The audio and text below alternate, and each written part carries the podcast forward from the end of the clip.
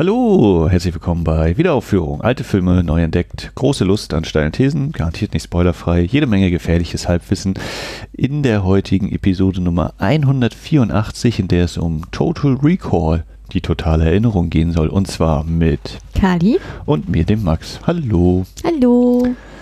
Ja, ähm, wir waren quasi ja veröffentlichungstechnisch ein bisschen aus dem Tritt geraten, aber das habe ich ja in der letzten Folge, dem Zwischenruf Nummer 2, erläutert und melden uns jetzt also zurück. Ähm, wir sind hier an einem Samstag, na gut, morgen ist es nicht mehr, aber an einem Samstagmittag. Ähm, der Morgen danach. Wir gehen einfach direkt rein. Also ich weiß nicht, oder hast du irgendwas, was wir noch allgemein besprechen müssten oder so? Ja, wir können loslegen. Genau, wir hauen gleich hier rein. Total Recall. Kali, ähm, du hast den ja gestern Nacht zum ersten Mal gesehen im Kino. Das ist wohl wahr. Wie war das denn so für dich? Ja, es war eine interessante Erfahrung. Ich muss ehrlich sagen, ich weiß, dass Total Recall so ein Film ist, der einen sehr großen Hype genießt und der ja sozusagen nochmal durch das Remake, oder ich weiß gar nicht, ist es ein Remake oder ein Sequel oder irgendwas? Ich würde sagen, es ist eine weitere Verfilmung. Ja, also ich hab, den habe ich auch nicht gesehen, nur um das mal klar zu halten, dass der sozusagen auch nochmal, dass nochmal deutlich geworden ist, wie was für eine große Filmgemeinde der, äh, der Film hatte. Ich selber habe mich damit nie beschäftigt und hatte auch ehrlich gesagt nie den Anreiz, den zu gucken. Und auch als es dann losging, wusste ich immer noch nicht, worum es ging, weil ich mir natürlich vollerweise auch nicht die, die Inhaltsangabe durchgelesen hatte oder ähnliches, um da halt ganz komplett ähm, frei reinzugehen, ja. Mhm. War eine interessante Erfahrung. Und glaubst du, es war besser oder war schlechter, dass du im Kino gucken konntest, musstest, durftest? Naja, im Kino ist immer besser auf großer Leinwand, gerade wenn es im Originalton ist, da freut man sich ja nochmal richtig. Ähm, nee, ich fand es schon gut, dass ich ihn, wenn ich ihn schon sehe, dass ich ihn auch richtig sehe, ne? ja.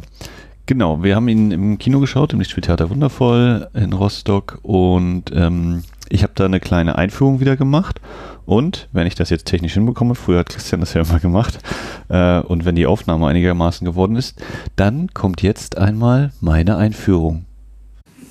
Und damit schönen guten Abend, hallo, herzlich willkommen zur Livu Schatzkiste, dem Ort für Filmklassiker und Perlen der Kinogeschichte. Heute endlich Ausgabe Nummer 51, Total Recall oder wie auf Deutsch heißt, die totale Erinnerung. Aus dem Jahre 1990, Regie Paul Verhoeven und mal gucken, ob ich alles noch hinkriege, wie ich es vor einem Jahr ungefähr noch hingekommen habe. Einmal Hand hoch, wer hat den Film noch nie gesehen? Schön, Gegenprobe, wer hat ihn schon mal gesehen? Wer hat ihn schon mal im Kino gesehen? Was? Und äh, ganz wichtig bei diesem Film, wer kann sich nicht mehr erinnern, ob er ihn mal gesehen hat? Gut. Äh, wenn sich bei den ersten beiden Fragen gemeldet hat, alles richtig gemacht. Das ist das Anliegen der Livu Schatzkiste, Filme dort zu zeigen, wo sie hingehören, auf die große Leinwand. Da können sie die ganze Kraft und Pracht entfalten. Man hat andere Menschen um sich herum in einem dunklen Raum, nur eine Wand ist total hell. Und dann erlebt man eben diese Reise durch Raum und Zeit gemeinsam. Wir reisen heute nach 1990, von da nach 2084. Das kann auch nicht jeder. Ähm, und damit das nicht im luftleeren Raum passiert, stelle ich mich hier immer noch vorne hin und erzähle so ein bisschen was zur Entstehungsgeschichte des Films. Wir haben nachher noch eine kleine Schalte zu Paul Verhoeven, mit dem wir noch eine Frage stellen. Und dann werde ich noch die literarische Vorlage vorlesen, dass wir ungefähr um 4, um 5 Uhr nachher heute äh, morgen früh dann raus sind. Keine Widerrede, gut. ähm, ja, vielleicht wird es ein bisschen früher auch schon vorbei sein. Ähm, warum zeigen wir diesen Film hier und heute? Eigentlich war der letztes Jahr im November geplant, aber da kam irgendwas dazwischen für die Kinos. Nur noch die NASA konnte ihren Rover zum Mars schicken, aber wir fliegen jetzt eben zum Mars hinterher, endlich. Ähm, letztes Jahr wäre nämlich 30 Jahre Total Recall gewesen, wie gesagt von 1990 der Film. Ist nochmal schön sauber gemacht worden, restauriert worden in einer schönen 4K-Abtastung, die es dann gleich zu sehen gibt. So schön sah der sozusagen nie aus, exklusiv für das Rostocker Publikum gemacht. Ähm, ja, Genau.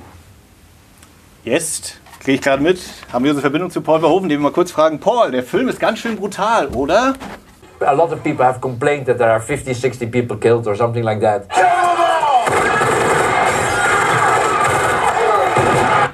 Yeah, that's true. Das Interview haben wir vor 20 Jahren aufgezeichnet.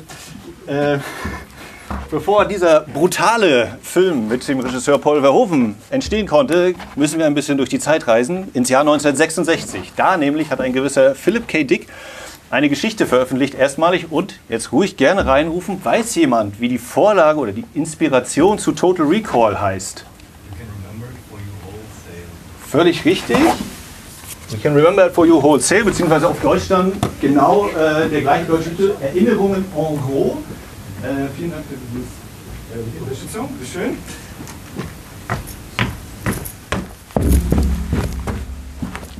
Ähm, das ist die literarische Vorlage, nein, das ist die Autobiografie von Herrn Schwarzenegger.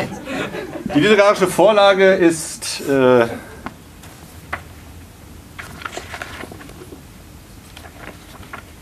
das hier so ungefähr ist die literarische Vorlage. Äh, We Can Remember It For You Wholesale von Philip K. Dick, der unter anderem auch Blade Runner geschrieben hat oder Minority Report und äh, in diesem ganzen Kosmos bewegen sich auch ein paar Leute, die hier an dem Film mitgewirkt haben. Äh, 1966 veröffentlicht und ein gewisser Ron Shusett und sein Kumpel Dan O'Bannon sind auf die Geschichte aufmerksam geworden, haben gedacht, die kaufen wir uns, die Filmrechte, für schlappe 1000 Dollar so in den 60ern. Haben aber auch gleich gemerkt, Film auf Mars, futuristisch, das wird wahrscheinlich viel zu teuer, um das tatsächlich gleich umsetzen zu können, müssen wir ein bisschen drauf warten. Deswegen haben die erstmal noch in den 70ern unter anderem anderen kleinen Film gemacht, weiß nicht, ob man den heute noch kennt, 1979 von Ridley Scott, Alien heißt der, der eine oder andere vielleicht schon mal gehört.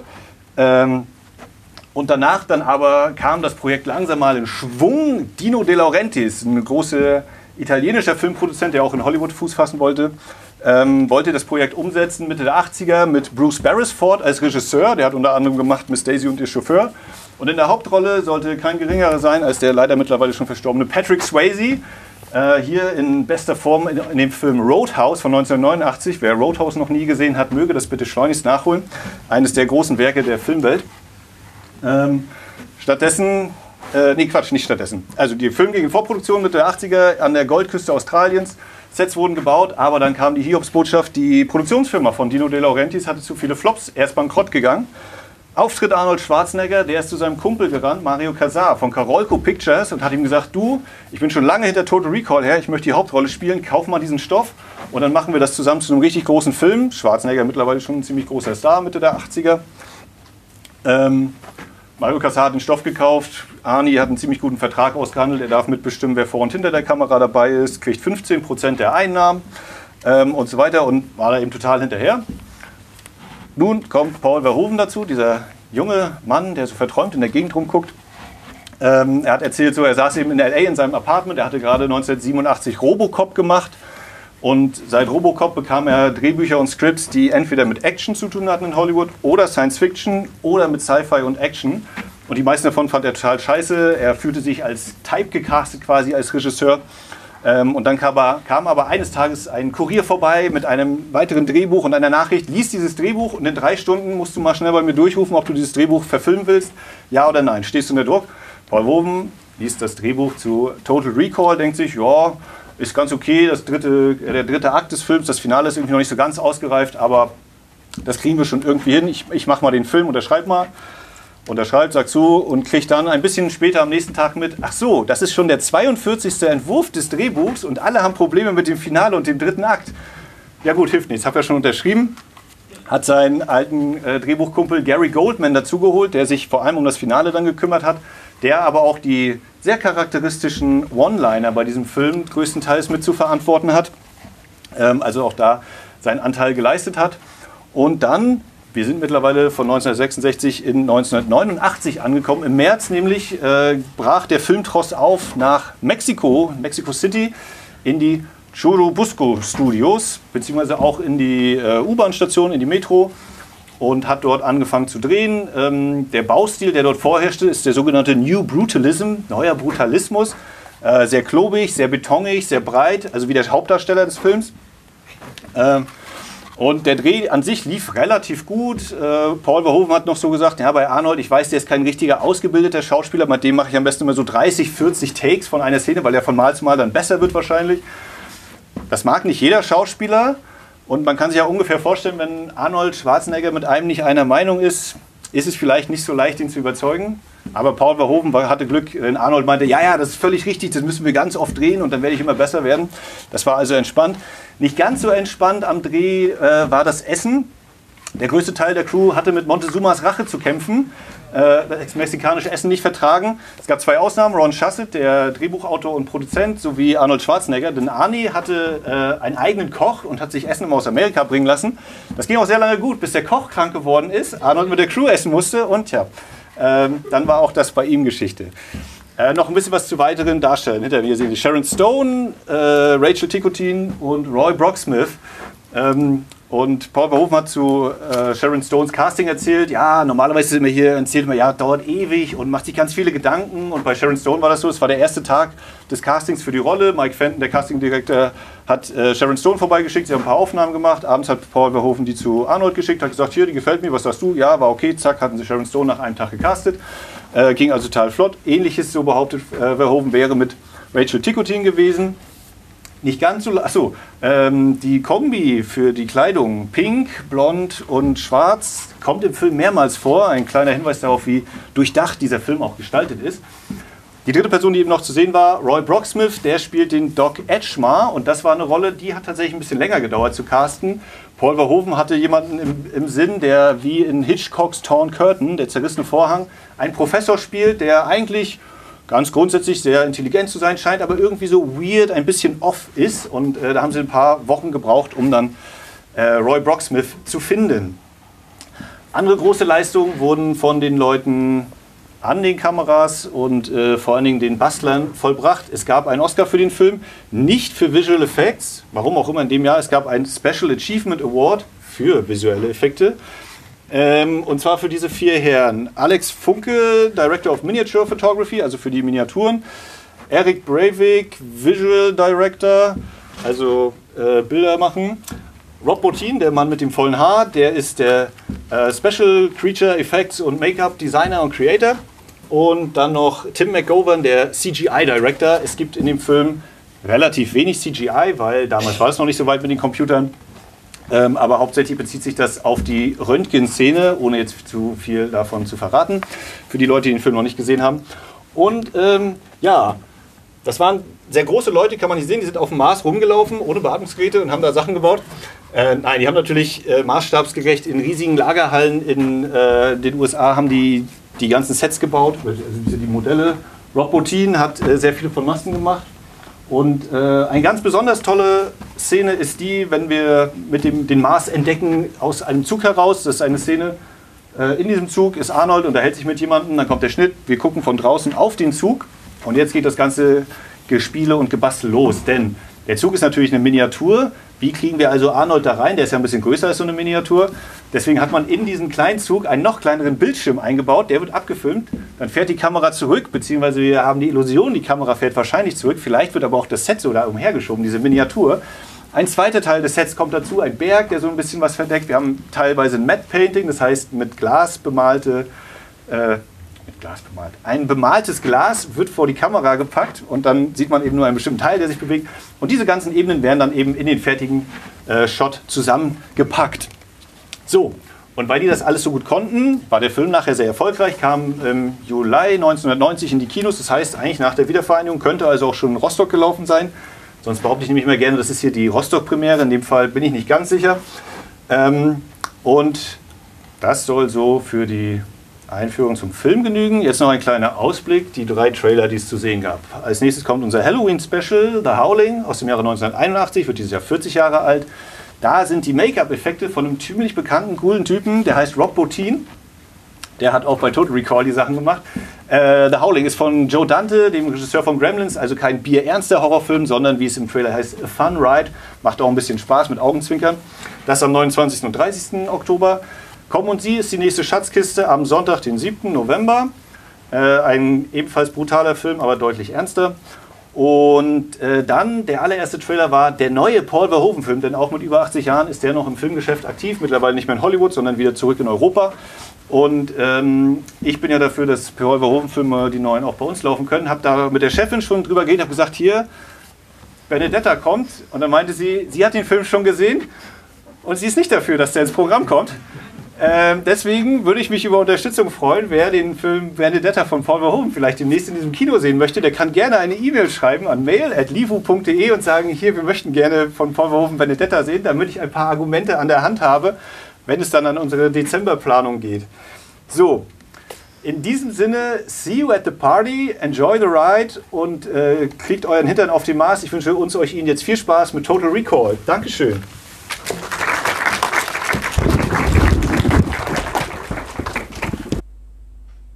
Ja, das äh, war das dazu. Jetzt habt ihr auch schon so einen kleinen, nochmal so ein bisschen ein paar allgemeine Worte zum Film gehört. Ähm, genau, Total Recall von 1990 erschien äh, Regie Paul Verhoeven, von dem haben wir im Archiv in Folge 67 Spatters. Den fand ich auch sehr beeindruckend. Gerade direkt wieder Lust bekommen, mir den nochmal zu holen. Den hat nämlich Christian damals äh, angeschleppt sozusagen und der mir den nie geholt. Äh, ja, wir können mal kurz die, die, das Personal genau noch so dezent durchgehen. Also Joost Vacano hat äh, die Kamera gemacht. Der hat unter anderem, äh, ist ja dafür bekannt für äh, die unendliche Geschichte, das Boot, also mit Wolfgang Petersen zusammengearbeitet. Viel auch schon in den Niederlanden mit Paul Verhoeven gedreht.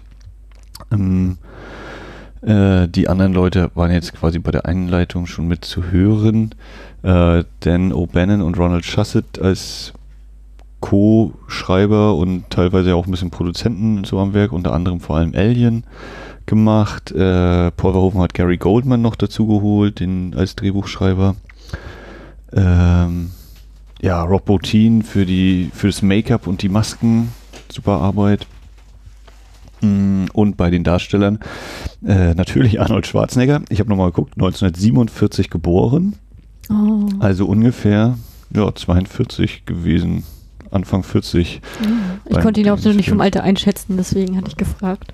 Ja, ja, ich habe auch kurz so überlegt, weil ich, aber mir war irgendwie so, ja, ich glaube so nach dem Zweiten Weltkrieg geboren. Da, da, da. Ähm, die weiblichen Hauptrollen Rachel Ticotin als Melina und Rachel, äh, Rachel und Sharon Stone als Laurie. Mm, Also Rachel Ticotin habe ich noch nie auf dem Schirm gehabt. Ähm, hat die irgendwie großartige andere Filme gemacht, dass ich einfach ihren Namen einfach nicht kenne oder und dass ich aber vielleicht schon mal den einen oder anderen Film in den 80er, 90ern so durchlaufen sehen habe oder was ist aus ihr geworden? Also es ist jetzt nicht so. Mein Sharon Stone ist ja eine relativ hohe Nummer, die kennt man ja auch, wenn man die Filme vielleicht nicht gesehen hat, äh, vom Namen her, aber wie ist es mit ihr? Ähm, ich habe sie tatsächlich auch nicht so wirklich auf dem Schirm. Ich habe mir gerade jetzt nochmal die, die Filmografie aufgemacht und tatsächlich bei Falling Down war sie äh, die ermittelnde Detective Sandra Torres. Ich glaube, ja, wenn ich so drüber nachdenke, genau. Falling Down, der mit äh, Michael Mike Douglas, Douglas. der so Amok läuft. Wo er, wo er ich- keinen Bock mehr hat. Achso, ne, ich habe ihn noch nicht gesehen, deswegen frage Hm, ich nur. Ich kenne okay. nur das Poster, wie er so als Geschäftsmann sozusagen da steht. Mhm. Ähm, unter anderem auch Con Air hat sie eine Wächterin gespielt anscheinend. Aha. Oh, Ah, stimmt. Ich weiß, welche das war. Das war die mit diesem äh, Schönheitsmal sozusagen äh, auf, äh, über den Lippen im Flieger. ja, ja. Äh, aber sonst muss ich gestehen, beim Überfliegen hier sagen mir jetzt nicht so viele Filme was. Tal der Pferde von 92. ähm, auch noch mitgespielt bei Was das Herz begehrt. Dr. Martinez. Mann unter Feuer von, von äh, Tony Scott. Ja. Also jetzt nicht so, ist auf jeden Fall nicht. Also sie äh, hatte hat so, eine, hatte so eine solide Karriere, aber ist jetzt hat es nie diese alles geschafft. Also ich mal. würde sagen, die ist auf jeden Fall gut im Geschäft. So, also Mhm. wird hier beständig auskommen. Navy CIS LA spielt sie Lieutenant Gonzalez für 21 Folgen, beziehungsweise Law and Order Los Angeles.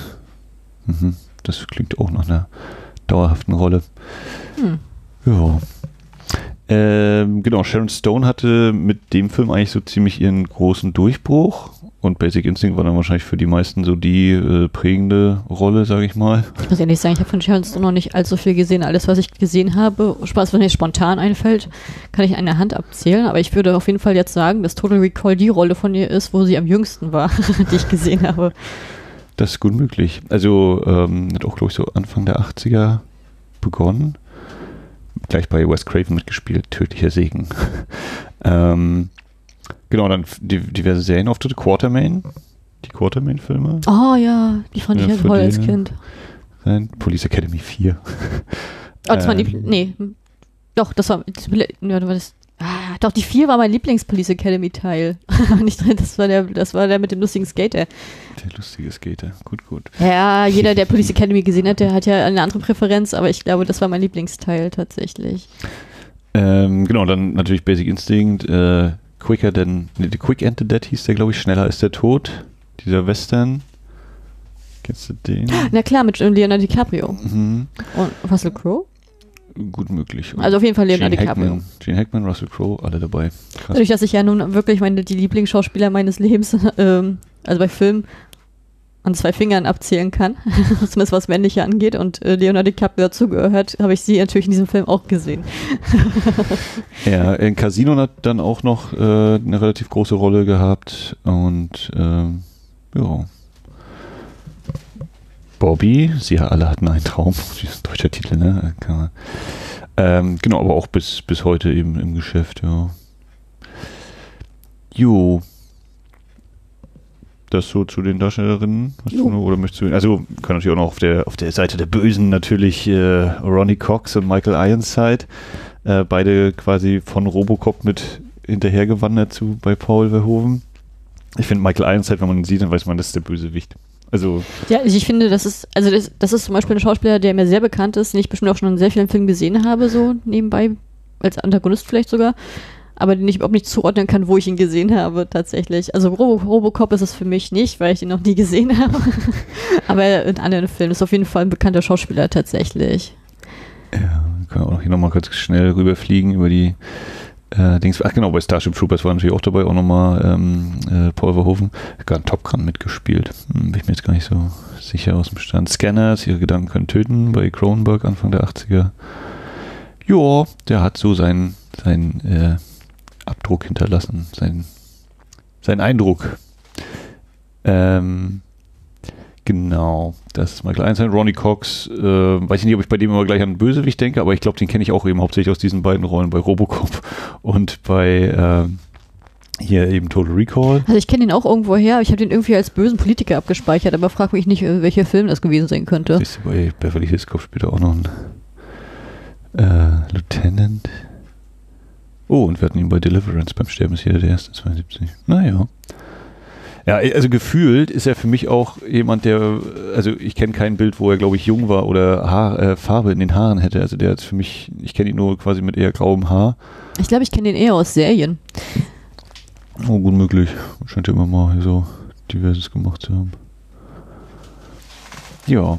Ja, und ich sag's ganz ehrlich, ich glaube, also ich meine, behaupte jetzt mal ganz frei, dass Mel Johnson Jr., der den Benny gespielt hat, den habe ich noch nie gesehen, den kannte ich noch gar nicht. Aber ich, äh, zumindest ist mir nicht gewahr, dass ich schon mal mit, mit ihm gesehen hätte. Ja, der scheint nicht, also auch bis heute irgendwie im Geschäft, also man weiß man ja auch immer nicht, oder wenn man es jetzt nicht recherchiert hat, so wie wir das jetzt nicht getan haben, äh, ob und wie die eben dann Theaterschauspieler oder ähnliches sind. Ne? Ja, bestimmt recht viele tatsächlich. Sicherlich ähm, was gemacht haben. Ja, also ein illustrer Cast. Ähm, genau, zur Entstehungsgeschichte, wie gesagt, hoffentlich hat es mit der Einleitung geklappt. Deswegen würde ich da jetzt nicht weiter drauf eingehen. Mhm. äh, Total Recall, genau. Also für dich war es das allererste Mal. Für mich war es das, ich weiß nicht wie vielte Mal. Also ich behaupte, zum allerersten Mal habe ich den wahrscheinlich irgendwie im Fernsehen gesehen, dann mit Sicherheit in der geschnittenen Fassung. Äh, was mir damals wahrscheinlich nicht aufgefallen ist, so als, als noch nicht 18 Jahre, oder beziehungsweise der Film war ja eine Zeit lang auch indiziert, war ab 18 auch erst freigegeben, mittlerweile heute ab 16 in der ungeschnittenen Fassung. Ähm, auch das sozusagen der Wandel der Zeit. Äh, ich hatte mir damals die Special Edition DVD mal geholt, wo noch eine es war eine normale DVD, aber da war irgendwie der Film, glaube ich, auch als HD drauf abgelegt oder so. Das konnte man natürlich am Computer in höherer Auflösung gucken oder so. Kriege ich jetzt auch nicht mehr ganz zusammen.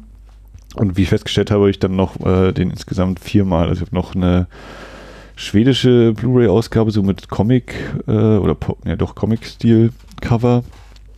Ähm, dann gab es unter anderem in der sogenannten Double Up Collection irgendwie von 2012, 13, wo interessanterweise ein paar Extras dabei sind, die jetzt auf einer neueren Ausgabe nicht mehr dabei sind. Vor allen Dingen ein Audiokommentar mit Jost Vacano. Und äh, relativ frisch, ich glaube letztes Jahr 2021 oder Ende 2020 ist der Film auch äh, 4K restauriert erschienen zum 30-jährigen Jubiläum eben 1990 und diese Variante ist auf DVD, auf Blu-ray und eben als UHD erhältlich. Wie gesagt, mit teils neu, oder die hat dann wiederum neuere Extras teilweise, zum Beispiel zu Carolco Pictures, der Produktionsfirma. Aber wie gesagt, dann andersrum eben leider nicht mehr den Audiokommentar mit äh, Just Vacano. Deswegen ist es, falls ihr eine ältere Ausgabe habt, auch nicht verkehrt, vielleicht sich diese aufzuheben, wenn man eben an Bonusmaterial interessiert ist, vor allem natürlich. Ähm, ja, das vielleicht dazu noch kurz. Und ähm, dann haben wir wieder diesen Punkt mit der Inhaltsangabe. Möchtest du eine Inhaltsangabe versuchen oder soll ich das machen? Ach gut, jetzt hast du mich überfahren. Äh, Na, möchtest du oder? also ich, ich, ich, ich, passe mir die, passe mich dich an, dir an. Also, wir sind in einer, wie ich jetzt dann doch festgestellt habe, glaube ich, nicht genau definierten Zukunft. Ich meinte, ich hatte gedacht, es würde im Jahr 2084 spielen, aber ich, im, im Film habe ich es nicht mehr bemerkt, dass das gesagt worden wäre. Und äh, Douglas Quaid ist ein einfacher Bauarbeiter, der mit seiner Frau Laurie zusammenlebt. Äh, Übrigens finde ich, dafür, dass er ein einfacher Bauarbeiter ist, haben die eine ganz schön krasse Wohnung. ich meine, kann, kann nicht abschätzen, wieso die Verhältnisse sind, aber ähm, die scheinen ja gut ausgestattet zu sein so. Äh, und Dark träumt jede Nacht, wie wir sofort erfahren, gleich zu Beginn vom Mars äh, und will da unbedingt hin und würde anscheinend gerne leben. Aber seine Frau ist da irgendwie total dagegen. Äh, und er hört von dieser Firma namens Recall, die können Erinnerungen implantieren. Und trotzdem auch noch sein Arbeitskollege ihm sagt, er sollte da lieber nicht hingehen, weil da mal jemand lobotomiert, lobotomisiert worden ist, äh, geht Dark trotzdem dahin und fragt nach einer Reise zum Mars und dann wird ihm von einem Herrn McLean, wahrscheinlich nicht verwandt mit äh, dem New Yorker Cop, ähm, wird ihm dieses, diese Marsreise angeboten und als äh, Sonderpaket äh, eine Identität als Geheimagent äh, würde ihm eingepflanzt werden. Und ja, dann geht diese, im, diese Implant, Implantation, Implantierung, dann soll dieses Implantat eingesetzt werden. Und hier beginnen die Probleme, denn äh, je nachdem, wie man dann diesen Film deutet, äh, geht das schief oder aber Dark ist eben mitten in dieser Erinnerung drin und behauptet, er ist gar nicht mehr Dark und seine, seine geheime Identität ist aufgeflogen, die er als Geheimagent. Und er wird plötzlich verfolgt und Leute versuchen ihn zu gefangen zu nehmen oder zu erschießen, zu töten. Laurie wendet sich gegen ihn und ja, das Abenteuer beginnt und führt uns dann auf den Mars. Jo. Das ist so der grobe Inhalt. Also von dem, was ich gesehen habe, würde ich auch nicht auf den Mars ziehen wollen, sag ich ganz ehrlich. Ja, äh, wir, wir starten sozusagen mit einer Traumsequenz, äh, wie, wie Dark noch ordentlich mit Raumanzug und mit eben Melina unterwegs oder eine Frau, die aussieht wie Melina. Äh, und die über den Mars spazieren, bis er dann abstürzt und äh, eben kurz vor seinem Erstickungstod oder ich weiß gar nicht, ob das dann durch den Druck, weil der Mars keine Atmosphäre hat, ob das was anderes ist außer Ersticken, so hier den Unterdruck oder was auch immer, äh, wacht er dann auf, schweißgebadet und äh, Sharon Stone versucht ihn dann abzulenken. Ich finde bei dieser Frühstücksszene das auch so geil, ja, dieses ähm, Arnold macht sich hier seinen, seinen Shake oder seinen Proteinshake oder was auch immer und guckt ihm die Nachrichten und die Leute werden da alle erschossen. Ich dachte, ja, mh, schön, schönes Frühstücksfernsehen. Ja, sie sagt ja auch, äh, kein Wunder, dass du Albträume hast, wenn du mal die Nachrichten guckst. Äh, guckst immer die News. Und vor allem dann zu sagen, lass es uns tun, lass uns auf den Mars ziehen.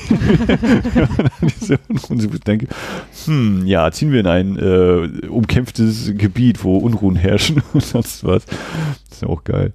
Ja, ähm, ja, erzähl mal so ein bisschen, was waren denn so deine, deine ersten Eindrücke oder was hast du, hast du denn überhaupt was, also irgendwas musst du ja erwartet haben. Mm, Was war deine Erwartungshaltung? Also ehrlich gesagt war meine Erwartungshaltung vielleicht in so einem Action-Kracher, so im Sinne von Six Day, so eine Art. Ich war überrascht, dass der Film deutlich mehr Humor reingebracht hat als erwartet. Ich habe gedacht, der nimmt sich sehr ernst, also von der Erwartung Mhm. her. Hatte aber, weil ich ja nicht wusste, worum es geht, äh, sonst ansonsten keine großartige Erwartung tatsächlich gehabt. Also ich hatte das gar nicht auf dem Schirm gehabt mit der, mit der Verschwörung oder ich wusste nur, es war irgendwas mit Traum. Aber ich wusste halt jetzt nicht, dass der Mars mit reinkommt oder ähnliches. Das war mir halt alles nicht so gewahr und ich muss auch ehrlich sagen, ja, ich finde, es ist wahrscheinlich auch, der eine oder andere wird bestimmt auch erstaunt sein, dass ich es geschafft habe, die ganzen Jahre alle Informationen zu diesem Film auszublenden, aber das ist mein Talent. Ähm, das, dementsprechend kann ich gar nicht von der großen Erwartungshaltung reden. Das Einzige, was mich halt überrascht hat, war, dass es tatsächlich so lustig dann trotzdem auch mit rein war und so, so mit Augenzwinkern viele Sachen waren. Mhm. Und, und würdest du sagen, das war gewollter Humor oder du fandest es lustig, weil jetzt zum Beispiel Arnold so, einen- so einen dicken Akzent hat?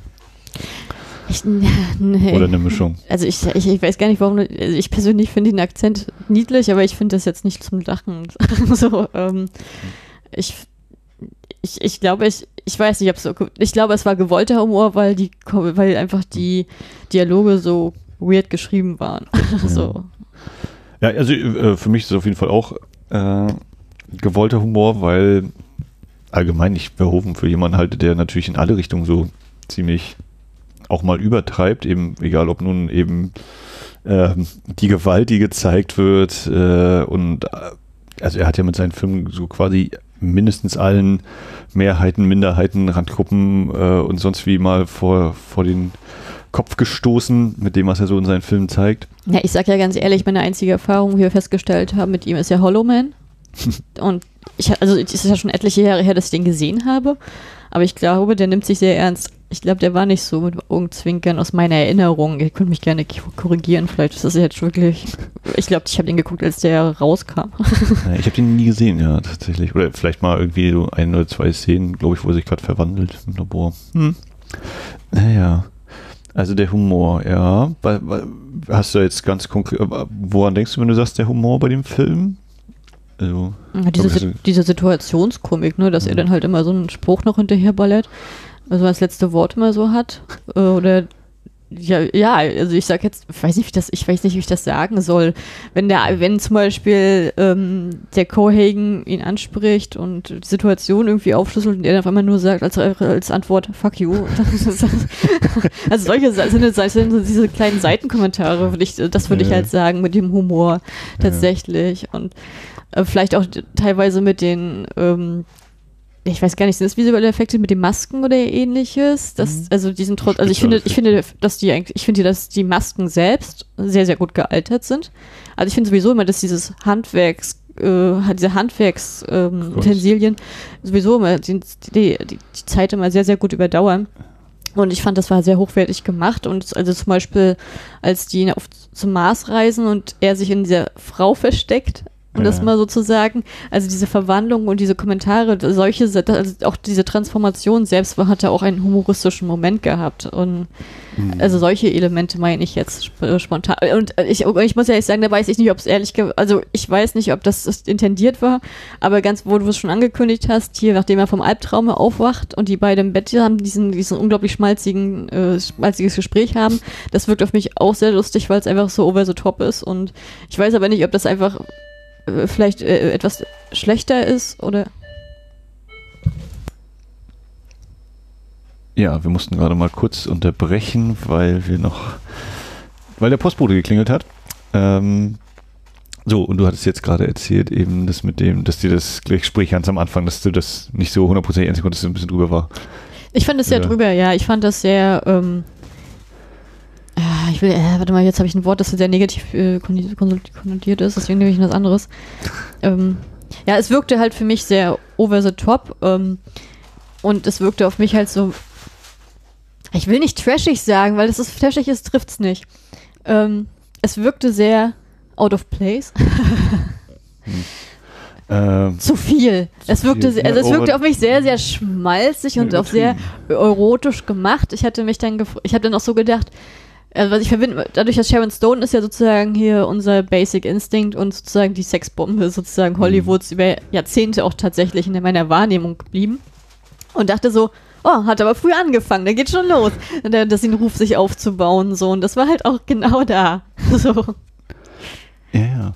Ähm, naja, also genau, dass es drüber ist, aber ich glaube, dass das natürlich äh, eine Inszenierungstechnik ist und dass du eben ja, genau, dieses Übertriebene, dieses, es ist eben zu groß, so wie Arnold natürlich auch viel zu groß ist, als dass man ihm, wenn er dann ein paar Minuten später dasteht und die, die, diesen Arbeitskollegen und, von, und die Henchmen da umgebracht hat und dann guckt er so auf seine Hände, wie habe ich das denn gemacht und noch die Waffe so wegwirft und so, huh, ich lauf mal weg, macht, ne, wo man denkt, ja, ich meine, du bist halt ein riesen Muskelprotz, warum solltest du das nicht können, ne, also das ist ja so ein bisschen, also das Thema, es ging eher um die Bewegung, die er auch und diese. Ja, ja, natürlich. Aber ich muss mich ehrlich, ich habe mich dann auch echt gefragt, so, ähm, dass ich, ich bin ja nur, also mein, im, Alltag, wenn ich selber meine Filme, Filme wähle, bin ich ja woanders unterwegs.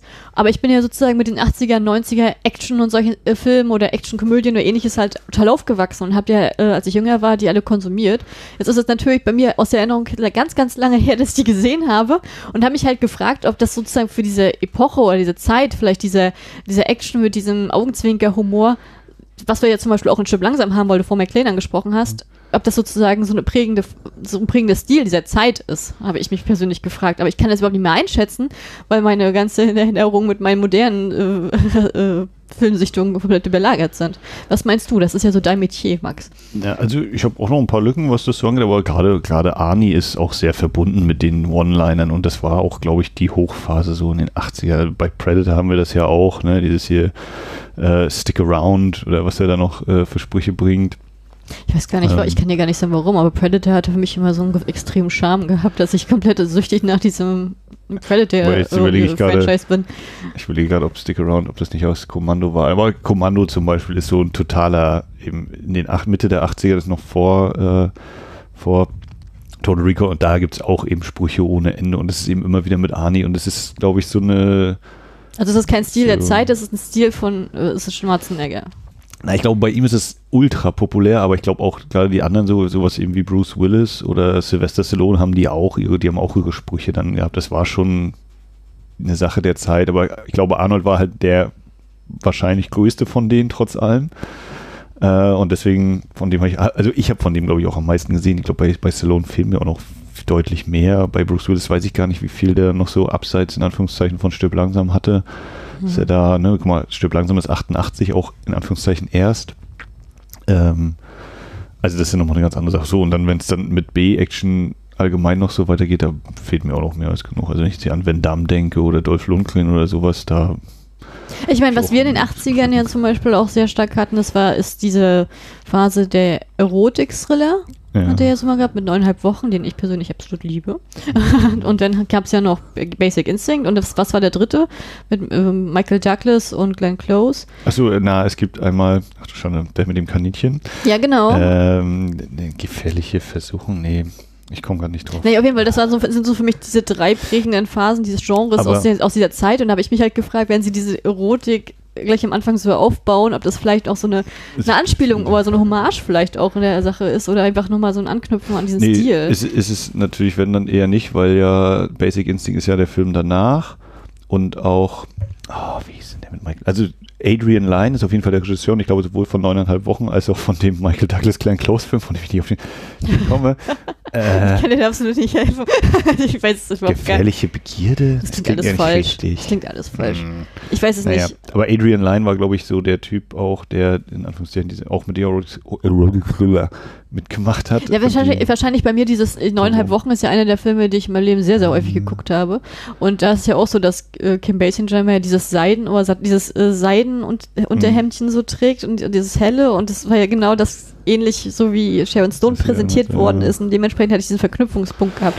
Aber das kann natürlich komplett nur mein äh, äh, Gedankenpalast Naja, aber sein. wie gesagt, also ähm, Verhoeven ist ja auch nicht zurückhaltend, was die Darstellung von Gewalt und oder Sex angeht. Von daher, ob das jetzt ganz konkret jetzt sich eben auf neuneinhalb Wochen bezogen hat, keine Ahnung. Ich bin mir auch nicht ganz sicher, von wann neuneinhalb Wochen ist. Ob das von 88 ist? Also, der wird schon auch raus gewesen sein. Wie auch immer. Ja, sorry, ähm, zurück zum Rück zum aber das äh, nimmt, Total durchaus, Recall. nimmt ja durchaus auch äh, in Total Recall ein bisschen ein, aber tatsächlich, genau, der Erotikanteil, würde ich sagen, ist niedriger. Aber es wird natürlich äh, eben mit Sexualität ja auf jeden Fall gespielt. Ne? Wir haben schon gesagt hier, Arnold als Drag nachher am, am äh, Immigration Point hier bei der Einreise auf dem Mars, äh, ist als Frau verkleidet. Ähm, dann hier die dreibusige ähm, Prostituierte, äh, allgemein natürlich, dass wir da in, in Venusville sind. Vor allem ja auch, wie lange sie dafür wohl gegrübelt haben, um den Namen zu finden. Ähm, genau, aber ich würde eher sagen, das ist dann doch, der Grad an Erotik ist dann eher bei Basic Instinct zu finden, auch wenn da natürlich auch ordentlich Sex ist, aber hier ist es dann, ja, glaube ich, weniger auf Erotik angelegt.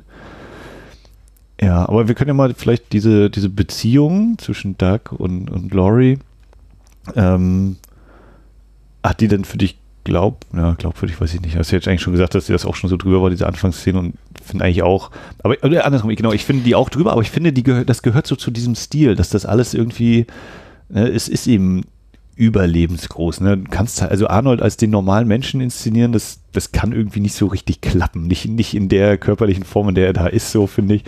Ähm, und natürlich ist auch diese ganze Geschichte ist ja so drüber. So, und du musst eben, äh, ne, es spielt ja in der Zukunft und dann kommen wir diese ganzen kleinen Einfälle, wie eben hier, wir haben die Wände werden zu Leinwänden oder zu Bildschirmen.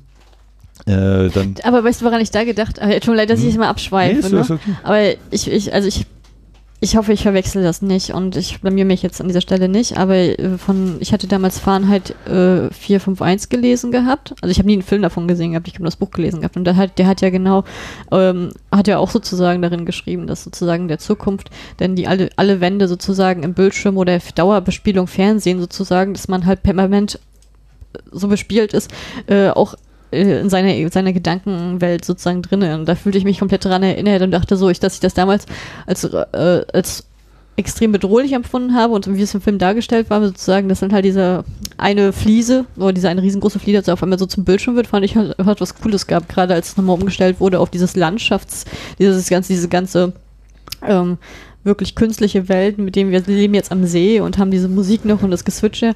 Das fand ich hatte schon, ich fand, das war, das war ist gut gealtert und hatte eigentlich seinen Charme gehabt, sozusagen so zu leben, weil das Ehepaar ist ja sozusagen heile Welt.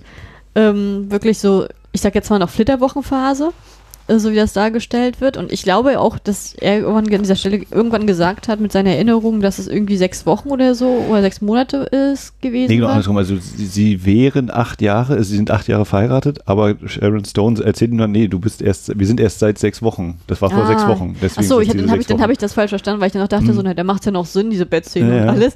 So in der Art. Ähm, ja, ich, also ich fand, die wirkten sehr harmonisch. Ich fand aber natürlich, dass sozusagen manchmal, wenn er nicht geguckt hat, dass Sharon Stone halt immer diesen Blick hatte, Mhm. diesen, diesen verschwörerischen, wo ich mir dachte, ah, okay, die ist nicht koscher, alles klar, Ja, da kommt noch was. Ähm, das war dann halt auch sehr, sehr stark betont sozusagen, wenn dann so dieser Zoom auf ihr Gesicht war und dieser Blick da war, oder die, Mhm. äh, die Augen, äh, ja, wie sozusagen die, die Augenpartie sozusagen ihn verfolgt hat. Das war äh, schon, da wusste man schon, ah, da kommt was, da stimmt was nicht. Ja, genau. Ähm, also diese Szene kurz, wenn, wenn er sich eben morgens die, die tödlichen Nachrichten vom Mars anguckt. Nee, Quatsch, ich habe noch ganz kurz einen äh, Einschub. Adrian Lyne hat gemacht 1987 Fatal Attraction, eine verhängnisvolle Affäre. Ah, ja, das klingt Michael richtig. Douglas und Glenn Close Ja. und das war gleich, äh, und davor hatte er neuneinhalb Wochen gemacht, davor hatte er Flashdance gemacht in den 80ern. Ja. Ach, der, der hat neuneinhalb Wochen auch gemacht. Oh, ich ja, lieber neuneinhalb Wochen. Das ist so für mich, ich weiß nicht warum. Den habe ich immer, fand ich immer toll. Ähm, auch in jeder Lebensphase. Aber ich muss auch ehrlich sagen, ähm, ich, ich sag jetzt, dann, dann ergibt es ja einen Schuh. dass er dieses, Dann wird ein Schuh draus. Ja, damit dass er diesen Stil nochmal aufgreift oder in der Form. Ja, das ist ja, ja. äh, ist ja auch ein guter Stil. Die will er gar nicht rummäkeln. Ähm, nee, genau, so also diese Frühstücksszene nochmal, ne? Also da guckt erst diese tödlichen Szenen vom Mars. Ja, lass uns auf den Mars fliegen. Ja, genau, jetzt hätte ich auch Bock dahin zu fahren, hä? Und dann kommt eben Sharon Stone, schaltet um und dann haben wir diese, diese Naturidylle. Und ich muss dann auch diese Verbindung herstellen. Oh, guck mal, ja, Natur, da hüpft ein Reh herum. Arnold Schwarzenegger, Moment, das ist ja wie bei Phantomkommando, da ist ja auch das Reh, also, wo sie das Reh noch füttern. Das ist ja auch so, was auch völlig drüber inszeniert ist. Ähm, und hier ist es ja ähnlich. Ähm, und ich finde es total stark, wie in diesen ersten Minuten schon so viel etabliert wird. Ne? Wir haben, es wird dieses Thema Traum und Realität haben wir, wird aufgemacht, eben dadurch, dass Arnold vom Mars träumt oder zu träumen scheint. Vielleicht ist es ja doch dann eine Erinnerung. Also auch da wird schon so damit gespielt. Wir sehen eben Rachel Ticotin als Melina schon so in dem, in dem Anzug zum ersten Mal und ähm, erfahren dann im Dialog sofort, ah ja, er träumt jede Nacht von ihr und äh, Die, das war übrigens auch eine sehr schmalzige Einführung, sein sein Traum. Ja. ähm, äh, der Mars ist damit schon etabliert von außen. Dann Mhm. kriegen wir sozusagen die ersten Innenansichten über diese Nachrichten. Ähm, wir haben diesen, dieses New Brutalism, diesen, diesen Betonbaustil, also das ist ja so viel graue Wände und dann wirkt es ja sowohl das Rot vom Mars als auch dieses Natureinblendung wirkt ja total wie ein extremer Kontrast, ne? Also wirklich wie eine, ja nicht tote Großstadt, aber wirklich so eben, ja, es ist halt die Betonwüste. Weil der, der Stil an sich finde ich ihn trotzdem interessant, oder vielleicht kommt es eben durch den Film, so wie er das äh, eben inszeniert. Ähm, wie viel eben da schon aufgebaut wird, ähm, was eben Story-Thematik angeht, was äh, Figurenkonstellation angeht. Du hast schon gesagt, wenn er dann endlich zur, zur Tür rausgeht und dann äh, bleibt die Kamera noch so zwei, drei, vier Sekunden auf Sharon Stones Gesicht und erst guckt sie noch so mit diesem liebevollen Lächeln und dann verschwindet so langsam dieses Lächeln.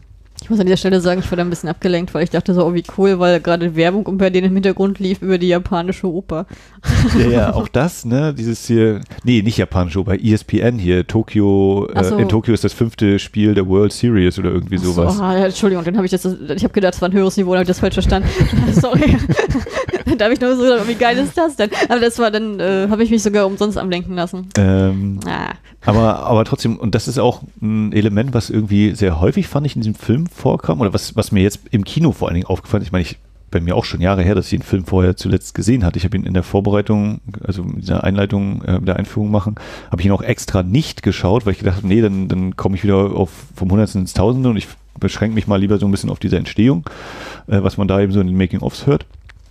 Ähm, und hast gemerkt, so wie oft eben so Großaufnahmen und Close-ups der Gesichter waren. Und, und wenn dann Leute eben noch gucken oder wenn dann auch später mal Michael Ironside so eingeblendet wird und äh, natürlich, wenn er sein Lächeln hat und dann verschwindet das Lächeln, weil Cohagen irgendwas sagt oder weil sich die Situation hat oder wenn er einfach so eingeblendet wird, fast keine Miene verzieht und dann hat man einmal so dieses Aber Ich, also ich muss an dieser Stelle sagen, ich weiß nicht, wie es dir geht mit diesem Film, aber mein Liebling war Michael Ironside. Das war mein absolut, mein, ab der hat für mich, hat für mich diesen ganzen Film sozusagen richtig auf ein hohes Niveau gehoben. Ich fand, weil sein Humor, also diesen schwarzen Humor und seine Blicke, allein seine Mimik allein, die fand ich einfach bombastisch. Ich fand, Ja. das hat er echt gerockt. Also mein, mein ganz, ganz persönlicher Liebling ist ja sein, ich nenne ihn mal Assistenten, der mit der großen Brille und den grauen Haaren. Mhm. Auch das, ne? Also der wirkt einfach schon von dem ganzen, von der Ausstattung, also die, das Kostüm, ich meine, das ist alles so relativ, ich weiß nicht, was sind das, Natur- oder erdige Farben oder gedeckte Farben? Also es ist jetzt sehr wenig knallige Farben. Was raussticht, ist, finde ich eben, wie gesagt, zum Beispiel das Pink oder das Gelb der Frau mit den roten Haaren. Auch da, oder die, auch das, ne? Äh, Arnold Land auf dem Mars als Frau verkleidet, rote Haare und ein gelber Kittel. Den gelben Kittel haben später die, die bösen ähm, äh, Wissenschaftler da, die das, sozusagen ihn wieder böse machen sollen. Und die roten Haare hat ja die gute Wissenschaftlerin von Recall. Also auch da wieder diese Verknüpfung, finde ich, teilweise entstehen. Auf dem Mars hast du nochmal so ein bisschen die Neonlichter teilweise, aber die, die Personen haben sehr viel Grau, Braun, Grün, dunklere Sachen, Farben an. Und eben der, der Assistent, der ist ja eigentlich eine Bomberjacke, was der fast anhat. Äh, dann hat er diese Brille, die, die Haare auch so gestylt und kriegt halt diesen super Satz. Ähm, Ah, ich weiß, Michael worauf, hinaus- ich weiß, worauf du hinaus Michael willst. Ja. Ironside und er rausgehen und dann, äh, ja, ja, und äh, sie hat so viel geleistet, äh, sie musste sich um ihn kümmern, das ist ein Auftrag und er so, ja, ich wette, sie hasste jede Minute. Aber da muss ich auch sagen, dass das sozusagen diese Szene perfekt gemacht wird durch diesen Blick von Michael Ironside. Also, Ja. da muss man sich mal überlegen, ne? Also es ist, was da so alles reinspielt, ne? Es ist einmal ganz grundsätzlich eben die Ausstattung und Inszenierung, dann hast du eben äh, diese Dialogzeilen an sich, dann brauchst du die Schauspieler, die das A rüberbringen und dann sowohl die Zeile an sich als auch dieser Reaction-Shot, weil Michael Ironside dann so seinen Krummelblick hat und dieses Scheiße, er könnte recht haben, ungefähr. Ähm, also wie viel in so einem kleinen Moment eigentlich auch schon wieder drin steckt, ne? ohne dass man es jetzt vielleicht über, äh, übertreibt oder, oder ähm, überbewerten oder so, aber ich finde, das macht es eben aus, diesen Film. Das gehört dazu, das ist äh, ein wichtiger Bestandteil. Ohne diese Sprüche und so wäre das, Also ein flüssiges Zusammenspiel ist für dich komplett noch- gegeben da. wäre das ganz anders. Ja, also, und genau, das funktioniert vor allen Dingen auch. Ne? Das kann ja auch total auseinanderfallen oder mich überhaupt nicht mitnehmen, oder ich so denke, ja, toll, kommt irgendwie so ein dummer Spruch hier oder so. Ähm, ja. Und fällt mir jetzt auch gerade auf, so, ne, quasi Sharon Stone, die Frau zwischen den zwei Männern, also die anscheinend, wie gesagt, wieder je nachdem, wie man den Film guckt, äh, mit Michael Irons halt eigentlich zusammen ist, aber äh, als Geheimidentität eben mit, mit Arnold Schwarzenegger. Und Melina, die ja in gewisser Weise auch mit Hauser zusammen war und dann aber jetzt mit Quaid zusammen ist, also auch quasi zwei Männer, also auch da bei den Frauen so eine Ähnlichkeit besteht und andersrum Arnold Schwarzenegger mit beiden Frauen wiederum irgendwie verbunden ist. Ähm, was sich dann auch wieder in einem anderen Element des Films wiederfindet, in dieser Uhr, mit der man ein Hologramm erstellen kann. Also ne, eine Person ist plötzlich doppelt da. Äh, und Melina, die ja auch bei dem, wenn, wenn er sozusagen diese Reise zum Mars als Implantat von Recall haben möchte, taucht sie ja plötzlich auf dem Bildschirm auf. Oh Gott, wie kann sie so genau seine Vorstellung da machen und so. Also ich finde, das, das sind immer sehr viele kleine Elemente und das ist mir vielleicht gestern Abend auch noch deutlich mehr aufgefallen. Ich meine, als Jugendlicher habe ich natürlich auch noch auf andere Sachen geguckt, ne? Oh, geil, Action, Blut und oh, die werden alle zerfetzt und oh, schöne Frauen und oh, man kriegt hier was zu sehen von Körpern und so. Ich, habe, ich erwarte, dass du die 3-3 Brüste nennst, ehrlich gesagt. Habe ich ja schon. ähm, und aber dass eben hier sich so viele kleine oder ganz viele Sachen auch toll etabliert werden und dann später wieder aufgegriffen werden, wie eben diese Uhr, ne, die ist total super eingeführt oder wir haben ja, wir sind eigentlich auch relativ lange noch auf der Erde. Und wenn es dann auf den Mars geht, ist so viel schon etabliert, ne? Oder also auch sowas relativ Banales wie er ist Bauarbeiter und später, wenn er dann gegen Benny kämpfen muss, äh, nimmt er auch wieder so einen so Bohrer da, was da ist. Ähm, ich habe gerade wieder kein gutes Beispiel, aber äh, ich finde selbst diese, die, das Hotel auf dem Mars wirkt ja fast so ähnlich wie seine Wohnung. Ich meine, es wird mit Sicherheit mit den einfachen äh, Set-Gegebenheiten ein bisschen zusammen, aber ich glaube, es ist auch gewollt, dass da so eine Ähnlichkeit äh, vorhanden ist, dass man irgendwie denkt, es ist zwar jetzt woanders, aber irgendwie ist es sehr ähnlich. Ähm, wir haben diese tollen Werbegeschichten, was auch schon bei Robocop total viel ist, wo es auch äh, ausgedachte Werbung kriegt. Und hier sind das ja eben ne, einmal die Recall-Werbung, die wir in der U-Bahn sehen. Dann beim nächsten Mal sehen wir das mit dem, machen Sie eine echte, einen echten Urlaub mit einem traditionellen Raumflug und so. Äh, also das, da finde ich den Film extrem stark. Ja. Mhm. Ich weiß nicht, für dich ist ja so quasi mit. Also mir fallen sonst viele Sachen nicht aufgefallen. Das liegt vielleicht auch daran, dass es meine Erstsichtung war ja, und ich ja. erstmal mit dem Schock mit der, dieser, dieses ganzen Themas konfrontiert war. Ähm, wenn du was sagst, ich glaube dir das. Es gibt ja ist ja oft so, wenn man sozusagen Filme häufiger sieht, dass man halt diese ganzen, mhm. kleinen Gimmicks und versteckten Sachen sozusagen entdeckt. Und ich, ich habe also ich habe da vieles in dieser Form nicht so mitgeschnitten. Ja, ich glaube, das ist so was, was man auch wenn man dann beim dritten oder vierten Mal genau hinguckt, denkt so, ja stimmt, stimmt, stimmt. Und dann aber auch vielleicht merkt, beim ersten Mal hat man das wahrscheinlich auch bemerkt, aber man hat es eher unterbewusst abgespeichert, wie zum Beispiel dieser Koffer, den er von dem Fremden, von seinem Unterstützer bekommt. Und wenn wir dann, äh, also das ist ja ein totaler, nee, ist kein kompletter Kniff. Wir sehen ja, wie das Raumschiff landet. Okay, also. Ja, aber zu, der, zu, dem Koffer kann ich eine kleine Anekdote erzählen von gestern Abend. Und zwar packt er ja die ganzen Sachen aus und dann hat er halt diese Teleskopstange und guckt halt total durchschicht. Und ich habe Hammer gelacht und dann kommt dann deine Mutti und sagt so zu mir, äh, hat auch Hammer gelacht und sagt so, ja, ich dachte, du kennst den Film nicht. Ich dachte, wieso ist es noch lustiger, wenn man den kennt? Sie so, ja, ja, ja. Und ich dachte so, ja, allein ich bin der Blick allein, den fand ich schon so geil. Ja, der, ja. der, hat mir schon gereicht. Da muss ich nicht mal wissen, was, worauf das hinausläuft. Also das fand ich halt so, wo ich dachte so, ah, okay, dann haben wir beide Spaß aus unterschiedlichen Motivationen hier gerade. Ja, genau, ne, dieser Koffer ist etabliert und wenn wir dann auf dem Mars, oder ne, wir sehen das Raumschiff landen und der Umschnitt in die, diese äh, ja, Ankunftshalle ist, indem wir eine Großaufnahme von dem Koffer haben und dadurch wissen wir, okay, der Koffer haben wir etabliert, mit dem ist Arnold Schwarzenegger unterwegs und dann wird so ja so gezeigt, nee, das ist aber nicht Arnold Schwarzenegger, der den Koffer trägt, aber wir wissen eben, okay, der Koffer, also hat er sich anscheinend irgendwie verwa äh, nicht verwandelt, aber ver verkleidet. So rum. Und ähm, ja. Two weeks. Two weeks. Two weeks. Und das ne, ist ja auch sowas, wo ich dann oder ich weiß nicht, ob du vielleicht auch dran gedacht hast, an das fünfte Element mit Multipass. Oh, ich fand das total aufdringlich, diesen Gedanken. ich habe die ganze Zeit beim Film immer gedacht, dass mir das ans fünfte Element erinnert. Vor allen Dingen in dieser Szene, ähm, die du also die, die sozusagen genau da war, wenn sozusagen er entlarvt ist aus dem Frauenkostüm äh, und dann sozusagen dieser ganze Tumult ausbricht und das hat mich total an fünfte Elemente erinnert. Also ja, vor allen Dingen es sind ja mehrere Sachen. Oder also ich sag mal, warum es bei mir so ist. Einmal eine rothaarige Frau, die gegenüber dem Flughafenangestellten, beziehungsweise hier dem Immigration-Typi, ein Wort sagt und das immer wiederholt, oder beziehungsweise zwei Worte, two weeks, Multipass, äh, und dann bricht da irgendwie das Chaos los oder eine Schießerei und, und alles geht drunter und drüber. Für und mich war es einfach eine runde, für mich war es einfach der Stil, dann halt diese runde Sphäre und ja. dann halt sozusagen, man halt auch wartet, jetzt kommt noch irgendwer um die Ecke, der gleich Panik schiebt und dann einen Kommentar noch um die Ecke bringt. Also das war ja. so.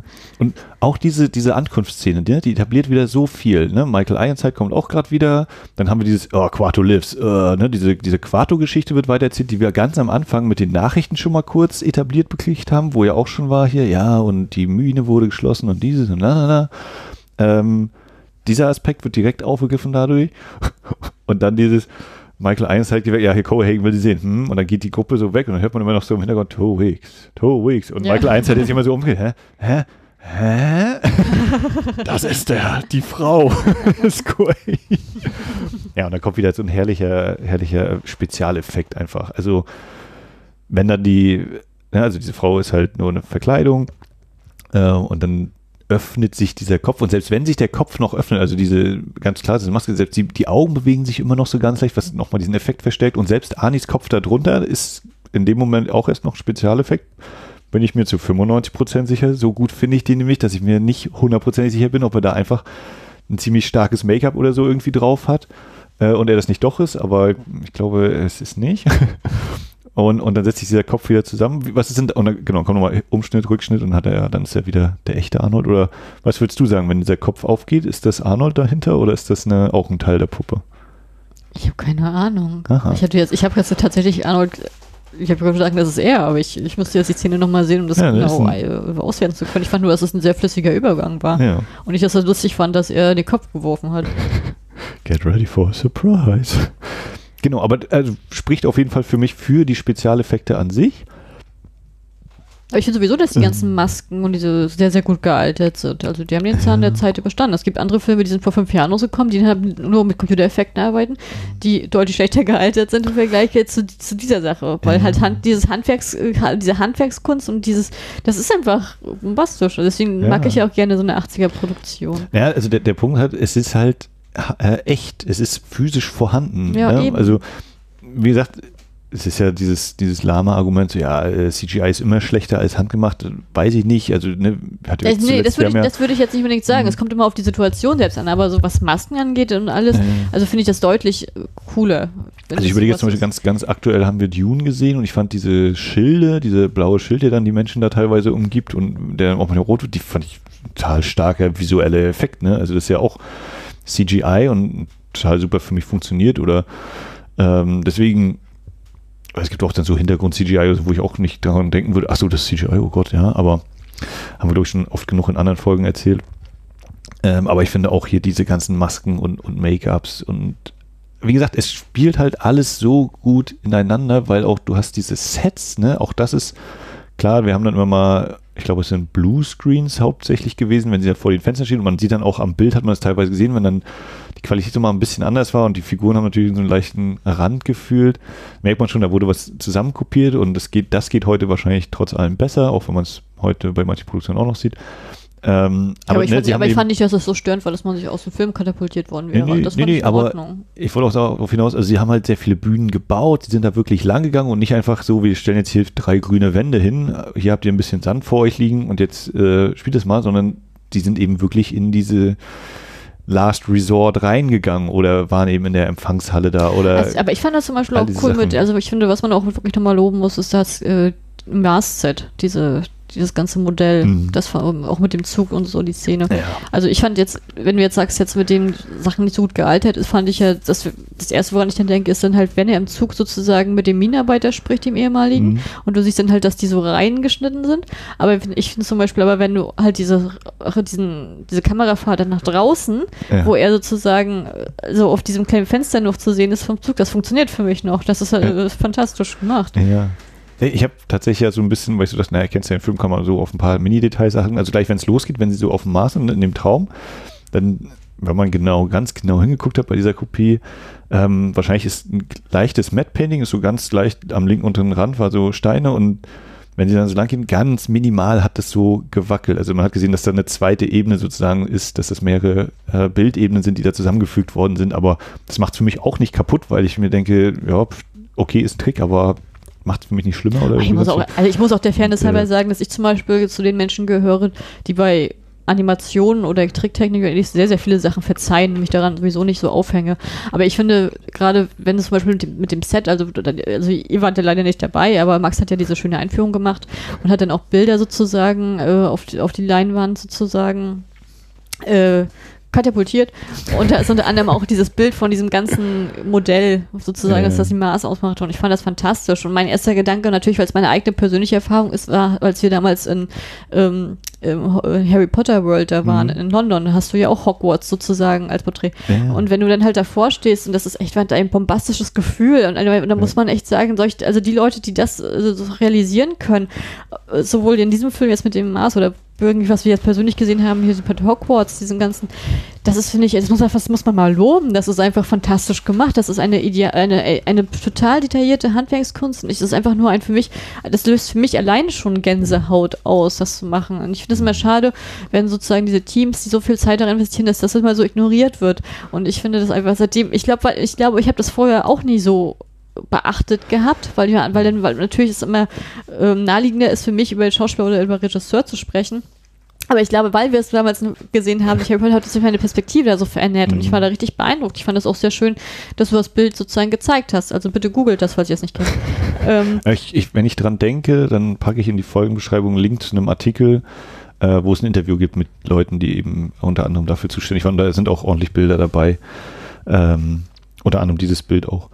Ähm, ja, und Jetzt kann man natürlich sagen, naja, nur weil die jetzt eben so eine Miniaturen bauen und so, macht das natürlich einen Film an sich nicht gleich besser oder schlechter oder sonst wie, sondern ist halt erstmal da. Aber ähm, was hier das für mich auch ausmacht, ist so der, der, der Detailgrad. Also wenn man dann irgendwie mal so diese Oberfläche gezeigt bekommt und dann blinken da Lichter und dann bewegt sich da im Hintergrund noch was. Hier gehen gerade irgendwie drei Leute lang oder im Vordergrund schraubt einer gerade außen an irgendeiner Hülle rum. Also dass das nicht einfach nur so, dass diese Miniatur eine Lampe leuchtet vielleicht, sondern sind noch hier noch ein Detail und da bewegt, also dass sich was bewegt vor allem. Das ist ja nochmal dieses, dass man eben merkt, klar, es ist irgendwie ein Set oder irgendwas haben die da halt gebaut, gemalt, gemacht. Aber sie haben eben obendrauf noch äh, die Kirsche auf die Sahne gepackt, indem sich da eben noch Sachen bewegen und alles. Und für mich macht das eben auch sehr viel aus, äh, dass es authentisch wirkt. Das wirkt authentisch. Also ich weiß es jetzt, äh, schon darf ich noch mal einmal kurz abschweifen, ja. also mal einen Vergleich zu bringen.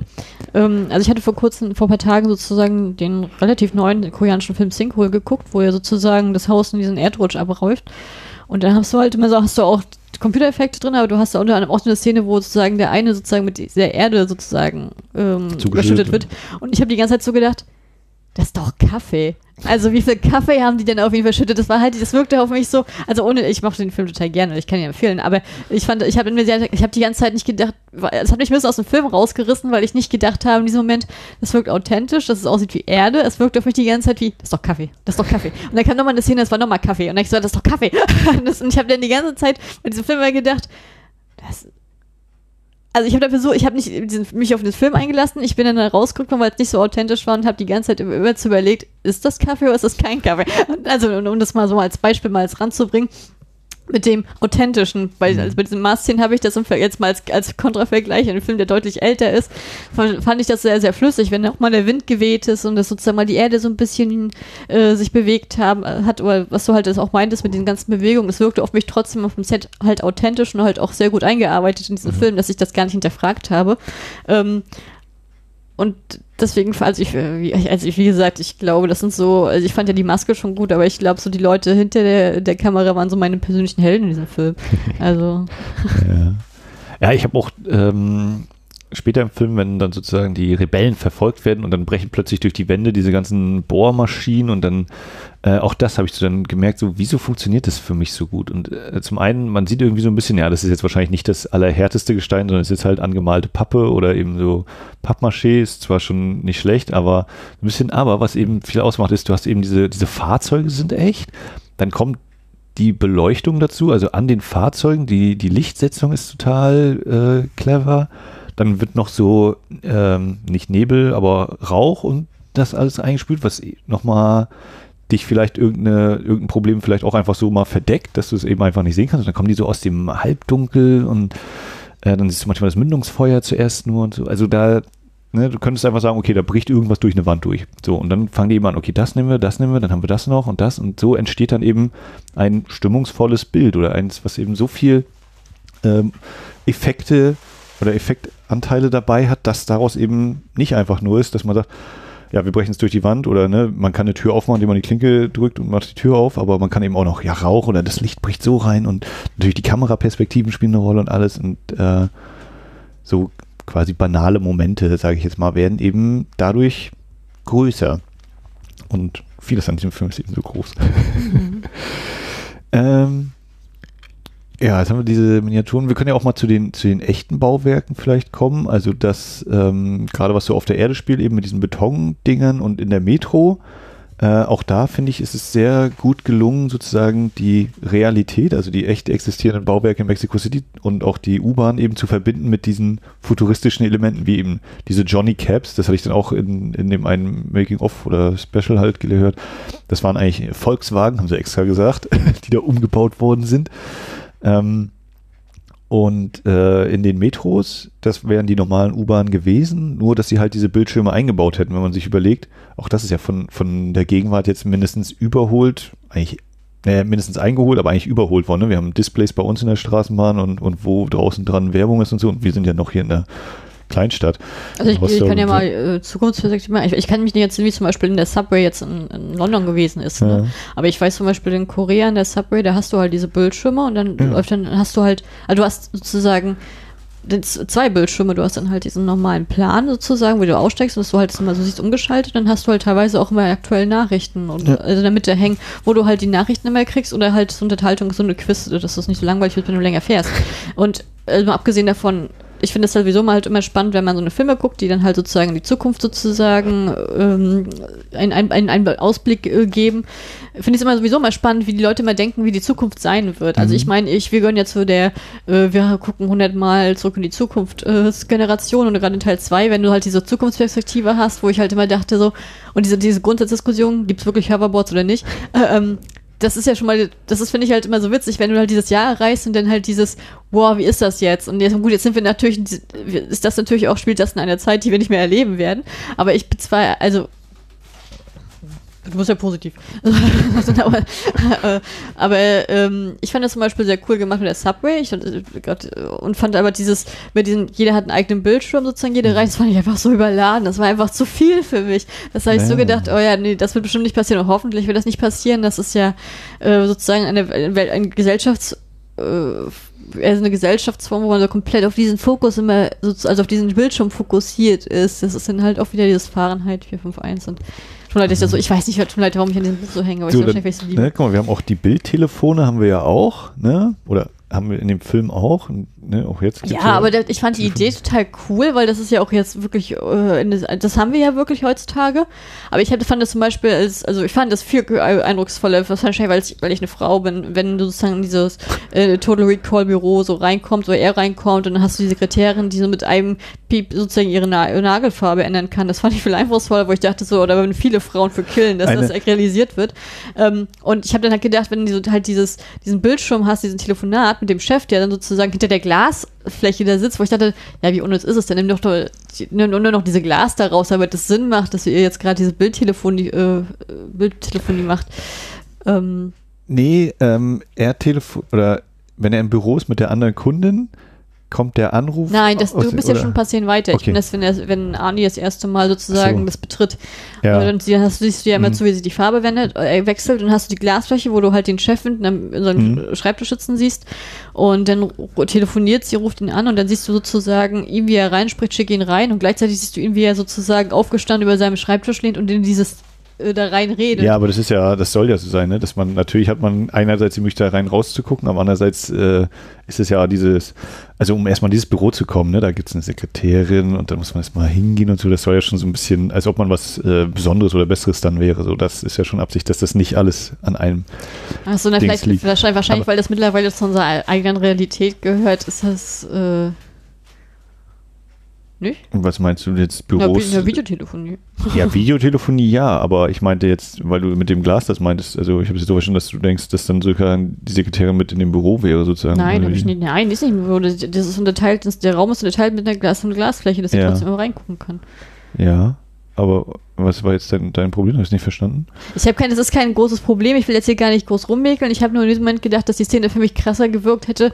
Wäre es wirklich ein abgeschlossener Raum gewesen und dann hast du dieses Videotelefonie und er, sie wird, führt ihn dann da rein, als wenn ich jetzt sozusagen so. diese Parallel, diese Szene habe, wie er so rühr erlehnt und da reinrede. Ja, aber also, okay, ja, das ist dann vielleicht tatsächlich so die Sehgewohnheiten von damals, dass man also ich glaube, diese Glas, diese, dieses Fenster ist absichtlich gewählt, damit man das dadurch schon etabliert ne, dass der Zuschauer schon weiß, okay, oder der Zuschauer, der vielleicht noch keine, kein Bildtelefon großartig kennt, ich meine, es gab bei 2001 gab es welche, so gab es vielleicht auch mal an anderen Elementen, aber dass es vielleicht noch nicht so verbreitet ist und dass man dann eben das hat okay, wir sehen, wie sie jemanden anruft und gleichzeitig sehen wir das andere Ende sozusagen, den Ort dieses Anrufs und haben das dadurch dann direkt schon etabliert. Ist das vielleicht Ja, ja das glaube ich auch. Ich glaube, das ist einfach eine Ja. Sache, weil man heutzutage schon kennt, dass es vielleicht von der Perspektive für mich anders ist. Es ist so eine verwöhnte, aktuelle Perspektive. Mhm. Ich weiß auch gar nicht, warum wir diese Szene jetzt so aufgespult haben. Ich, also, also ich, das ist jetzt kein Meckern oder sonst wie, das war nur ein Gedanke, den ich in diesem Moment hatte und Mhm. das, das ist viel zu groß gerade geworden. Können wir weitergehen.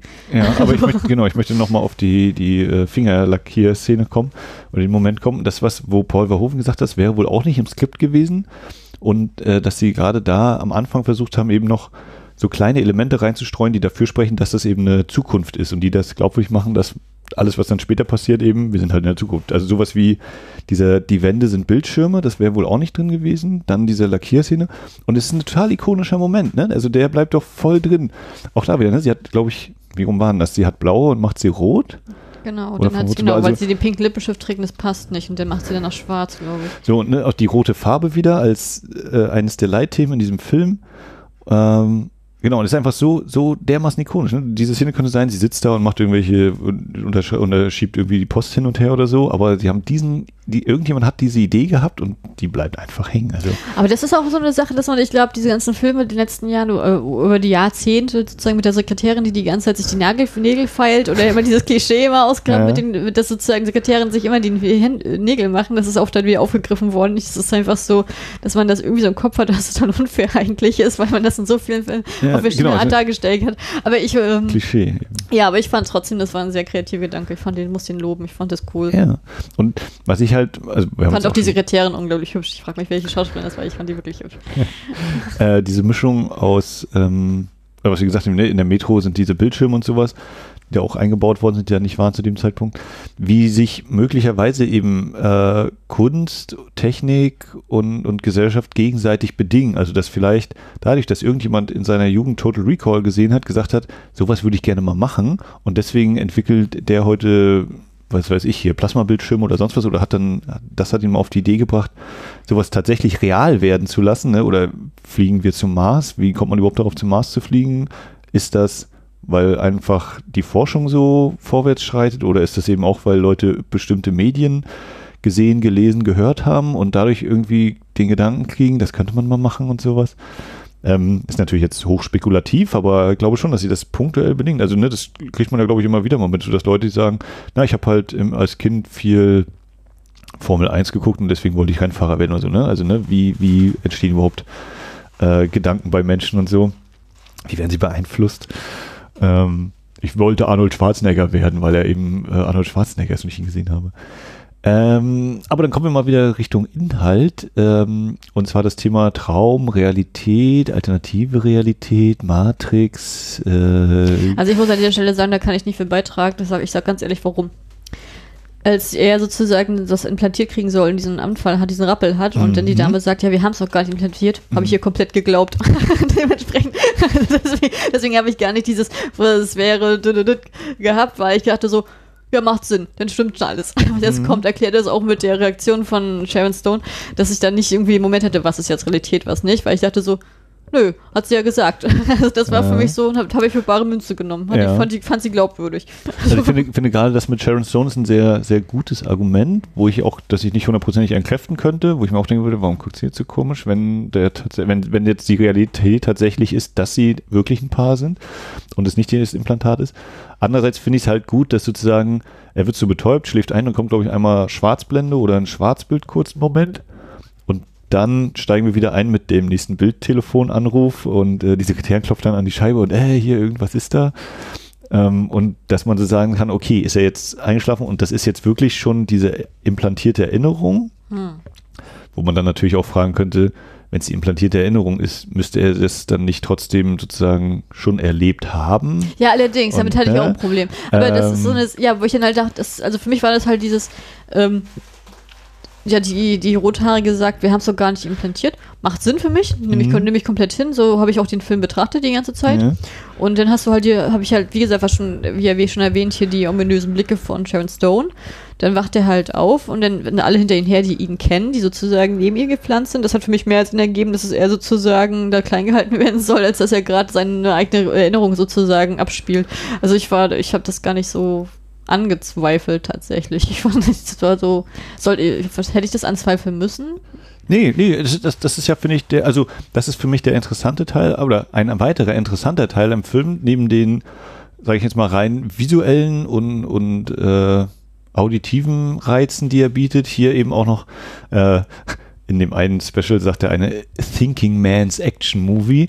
Ähm, also, dass man auch ein bisschen was für, für den Kopf hat, darüber nachzudenken, okay, ist das jetzt Traum? Ist das, was Sie sagen, jetzt wahr? Oder sind wir jetzt in der alternativen Realität, in einer anderen Realität abgebogen? Mhm. Ähm, Paul Verhoeven zum Beispiel sagt, man kann den Film eben die ganze Zeit so oder so lesen und du hast, und er sagt auch, äh, es geht nicht mal darum, ob es Traum oder Realität ist, sondern es alternative Realitäten, die tatsächlich einfach existieren können. Ne? Wie, wie, du kannst es weder belegen noch widerlegen, so grob. Wahrscheinlich könnte man, wenn es philosophisch oder sonst wie noch daran geht, ähm, das vielleicht tatsächlich widerlegen zumindest. Und ähm, dass das für ihn auch einen großen Reiz ausgemacht hat an dem Film, dass dann vor allen Dingen, ich mache jetzt einen großen Sprung ans Ende, dass eben nicht eine Schwarzblende ist, sondern dass eben Arnold ja sagt hier, was, wenn das alles nur ein Traum ist? Und sie sagt, oh, bevor du aufwachst, küss mich schnell noch, damit es ein schöner Traum ist. Ja, aber das war dann, ein K-Drama-Moment, Und dann kommt eben eine so. ne Weißblende, ja. ne, was eben bedeuten könnte, jetzt er ist eben, es ist nur eine Erinnerung und er wird ah. gerade lobotomisiert und äh, beziehungsweise stirbt, sein, sein Gehirn blendet aus hier. Deswegen ich merke, weiß. da kann man sehr verrentieren, wenn man das nicht so wie ich ne, sozusagen auffasst. Nee, äh, aber das meine ich, es ist völlig okay und, und, und spricht auch nicht dagegen zu sagen, okay, das ist die Realität und sie haben es noch gar nicht implantiert, aber es gibt eben diese Möglichkeit, hier abzubiegen und ja, zu sagen, vielleicht ist es ja auch. doch so. Ja, aber wie ist es denn für dich? Also ich habe ja dadurch, dass ich ja gleich den reellen, also diesen reellen äh, Interpretationsansatz gewählt habe, ja. äh, welchen hast du denn gewählt? Ja, ich, äh, ich, ich lasse mich da immer so treiben und denke mir so, ja, so. Und dann denke ich mir eher so dieses, hm, passt das jetzt? Also könnte es wirklich so sein? Und gerade auch, ne, wenn Dr. Edgemar noch vorbeischaut. Und ich finde zumindest dieses Argument mit dem Ende, ne, dieses, ja, was wenn es ein Traum ist? Und dann kommt eben die Weißblende tatsächlich. Also nicht dieses, ne, wird, wird jetzt sozusagen seine Erinnerung ausgelöscht tatsächlich und er stirbt jetzt sozusagen. Und es wird nicht aufgelöst und müssen das selber entscheiden. Und deswegen finde ich es ja, man kann das so oder so machen. Ich habe mich auch nicht hundertprozentig festgelegt. Ich finde es gut, dass es sozusagen am Beak bleibt und man, man dann selber aufgefordert ist. Wie gesagt, gerade der, der Sharon Stone-Cook-Moment zu Beginn, noch bevor er bei Recall ist, spricht eigentlich dafür, dass, dass da irgendwas ist. ja, dass das irgendwie real ist mit dieser äh, Doppelidentität oder Geheimidentität. Ähm, aber es ist einfach sehr gut etabliert, weil wir haben zweimal im Film den, den Spoiler-Moment ne, hier der, der McLean stellt sich hin, also pass auf, was passieren wird ist, äh, du machst das, das, das, du rettest die, du kriegst das Mädchen, du, du tötest den Bösewicht und alle sind happy, so ungefähr. Und dann ist nachher Dr. Edgemar, der sagt, ja, es wird noch so und so laufen und das wird passieren und das wird passieren und dann bist du tot, so ungefähr, wenn du jetzt nicht äh, mitkommst. Und, ne, ja, aber also gleichzeitig haben wir auch den Moment, wo er denn, wo denn äh, derjenige, bevor er sozusagen eben diesen, das Paket andrehen möchte, ähm, der dann auch sagt, ja, die einzige Konstante, die sozusagen den Reisen bist du. du. Und dadurch, dass aber halt alle Charaktere, die sozusagen gegen ihn erkämpft, alle in seinem direkten Umfeld sind und äh, ja, ja. das ist, also es war für mich auch so ein Argument. Ich glaube, ich bin, ich bin langweilig, ich wähle nur den realen Ansatz und kann ihn komplett so begründen, warum das so ist. Aber ähm, mhm. Das man halt offen denkt, na gut, denn wenn er in seiner Fantasiewelt ist, das heißt, er ist in einer fremden, neuenartigen Welt, wo er etabliert ist, wo er halt neue Leute kennenlernt. Und das sind halt alles etablierte Charaktere für ihn, immer abgesehen von Melinda. Also ein bisschen wie Zauberer von Oz, war? Sind ja auch, also ne, wir haben einmal die reale Ebene, wo sie halt, wo wir alle diese, die Guten und die Bösen vorgestellt bekommen. Und wenn wir dann nach Ost kommen, treffen wir diese Leute ja durchaus in Verkleidung. Auch hier haben wir Verkleidung ja wieder. Ich muss jetzt mal an dieser Stelle ganz kurz reinfragen. Wie hast du Haufen ausgedeutet? Oder das, hat sie das geträumt oder ist sie wirklich? Ich meine, also ich habe auch da den realen Weg genommen, hab genommen und habe gesagt, sie ist wirklich, wirklich da. hm. Ja, aber, ne? Also, wäre jetzt natürlich mal der Punkt, so zu überlegen, ne, ob das könnte es dadurch beeinflusst sein und, oder ich finde, diese Parallele kann man durchaus herstellen. Ja, ja, das, ich finde, ich finde, das Und mit dem Sinn, Unterschied, ja. mit dem Unterschied, dass in Zauberer von Oz wir die tatsächliche Rückkehr erleben Ne? Also, dass sie da dann im Bett wieder aufwacht irgendwann. Ja, aber wir haben ja mehrere Teile. Wenn man die Bücher gelesen hat, dann weiß man ja, dass, das, dass sie da wirklich war. da diskutiere ich gar nicht. Es geht, geht, hier nur um den Film, nicht um die Bücher. Apropos, wenn wir gerade in der lustigen Anekdotenphase sind. Ähm, ich fand das zum Beispiel so legendär, gerade am Anfang, wenn er sozusagen aus diesem Taxi aussteigt und dann an diesem Bahnhof lang läuft, läuft mit seiner äh, mit Militärjacke und ich dann so hab, hab im Kino zu dir gesagt habe, boah, ist ja wie Harrison Ford und du dann aber gelacht hast und ich dachte so, hat er verstanden, was ich meine? Und du dann ganz, ganz komplett aufgeschlüsselt gesagt hast, Ja, läuft wie ein alter Mann. allerdings. Und es Also ist, ich er, glaub, er trabt ja eher. Ne? das ist ja so ein Insider zwischen uns beiden und da hab ich so gedacht, oh ja, wir funktionieren echt gut zusammen. das ist so voll meines, jo, das ist mir bei ihm Harrison, das ist mir bei, äh, bei Harrison Ford fällt mir ständig auf, ne?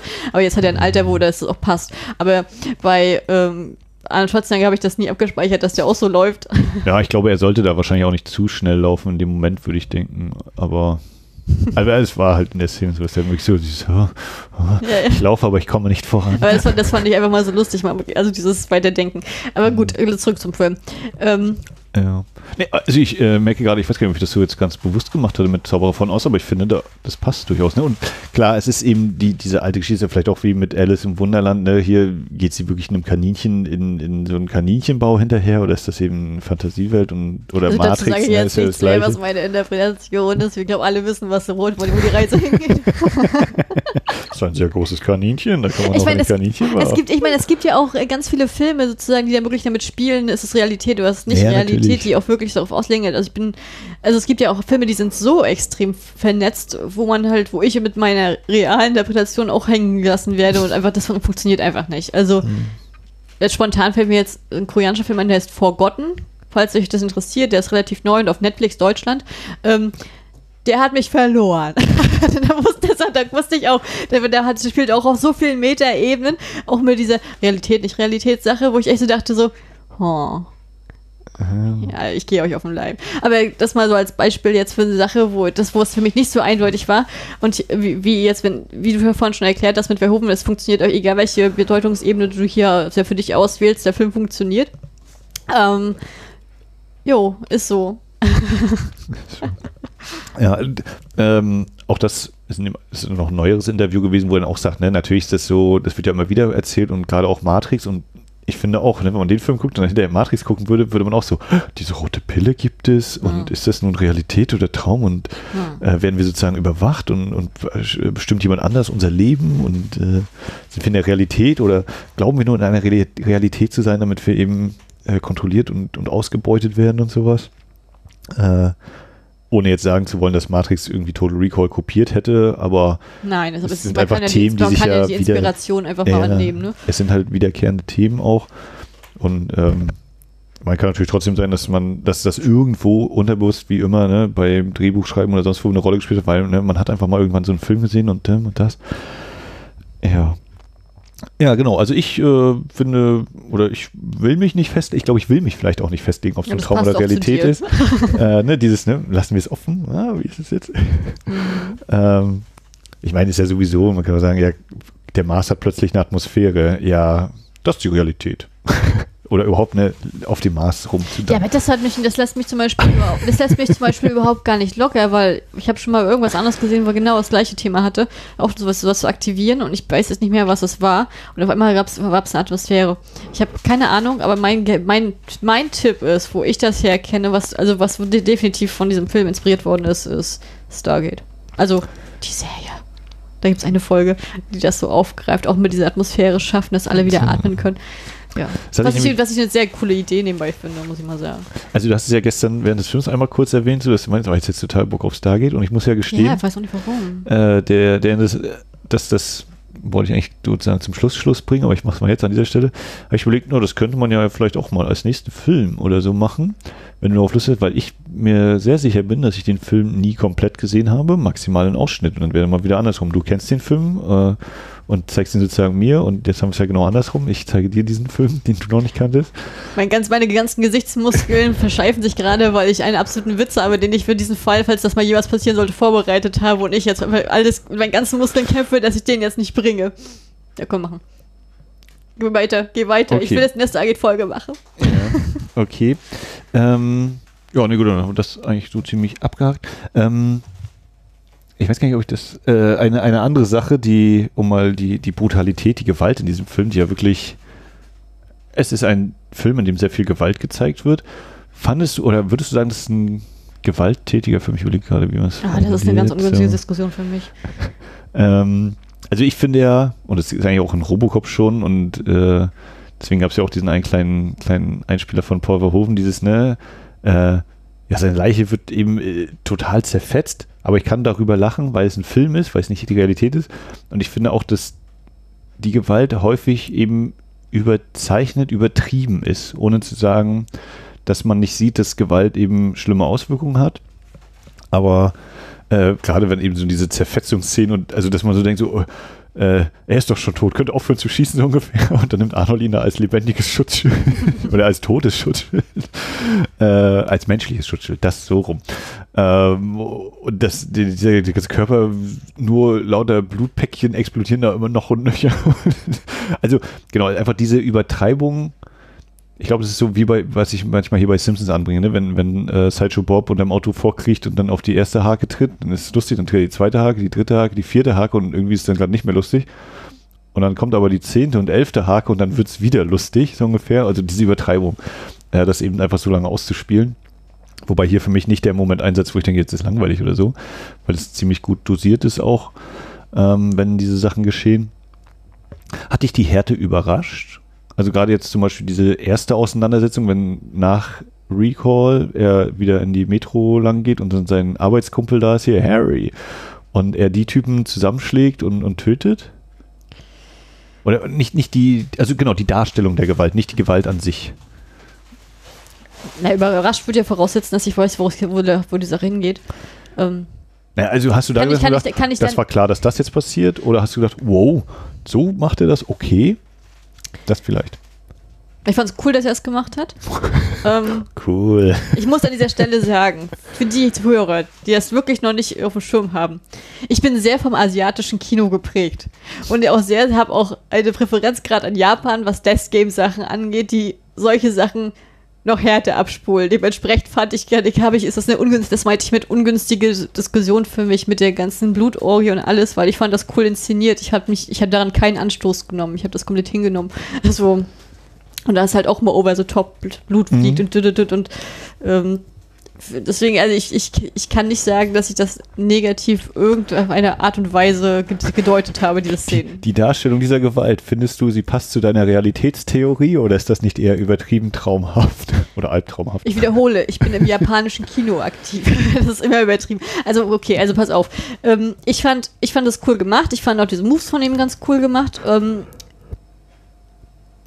Also fürs westliche Kino fand ich, hat er gut gekämpft und auch diese Sach Sachen. Ich fand, dadurch, dass es halt so blutig war und es eher so puppenartig in der Art wirkte, wirkte das nicht für mich nicht jetzt re realistisch in diesem Sinne. Mhm.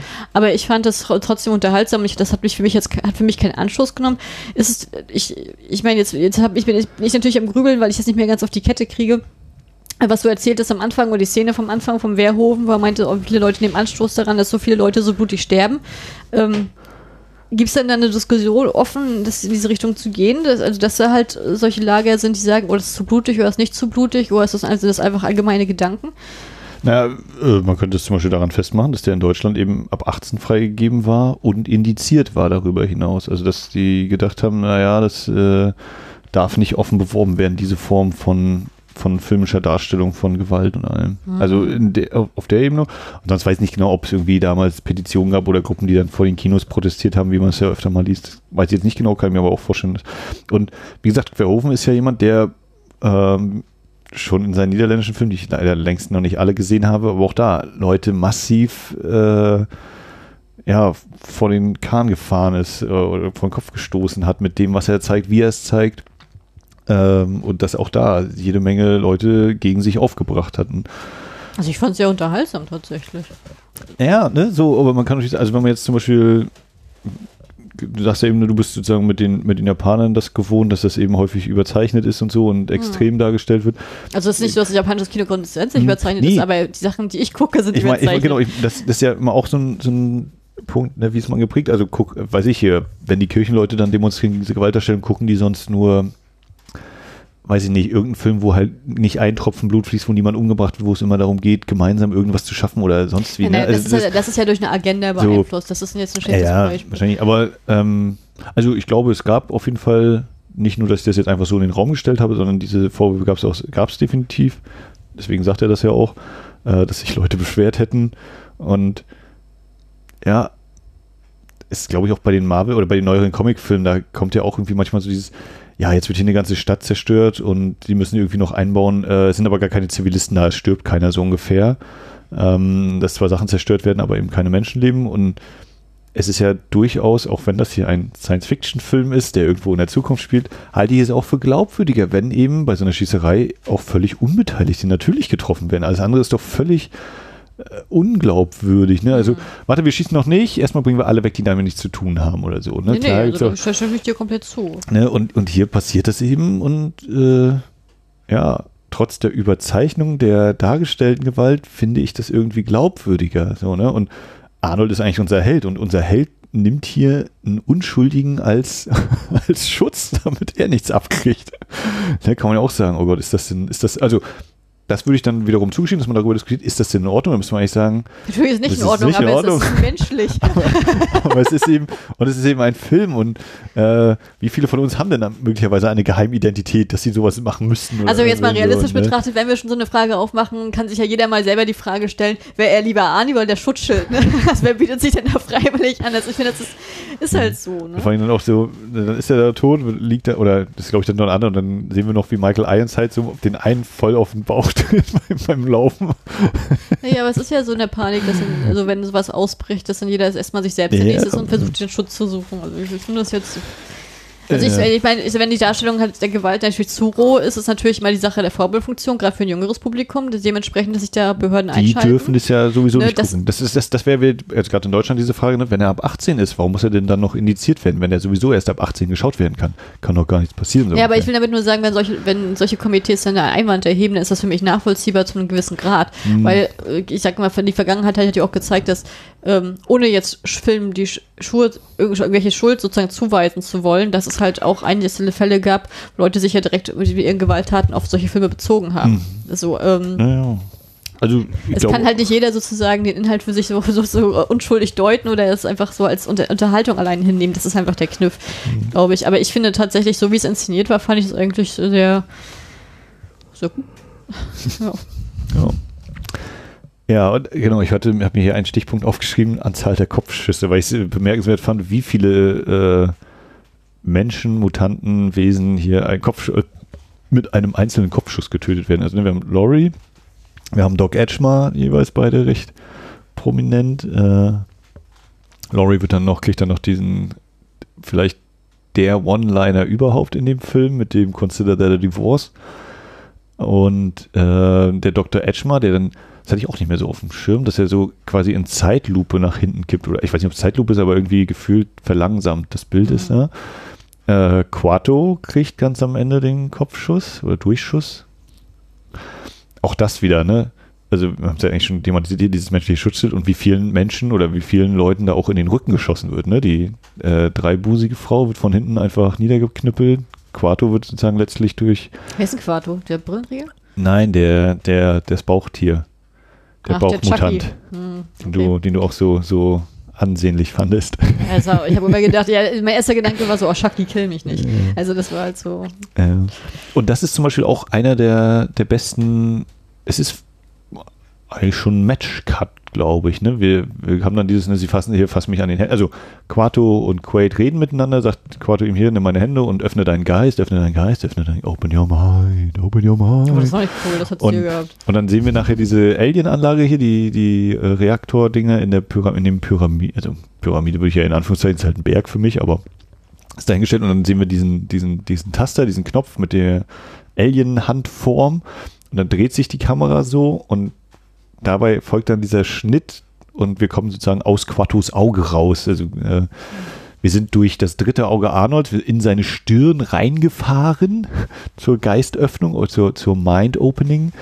Und äh, dieses, das wird dann abgeschlossen dadurch, dass wir aus dem Auge von Quato wieder rauskommen. Also wir haben da auch so eine Kreisfahrt in Anführungszeichen, aber vor allem dieser, dieser Schnitt ist, oder ich weiß nicht, ob es eine Überblendung ist, Schnitt, vielleicht eine Mischung aus beidem.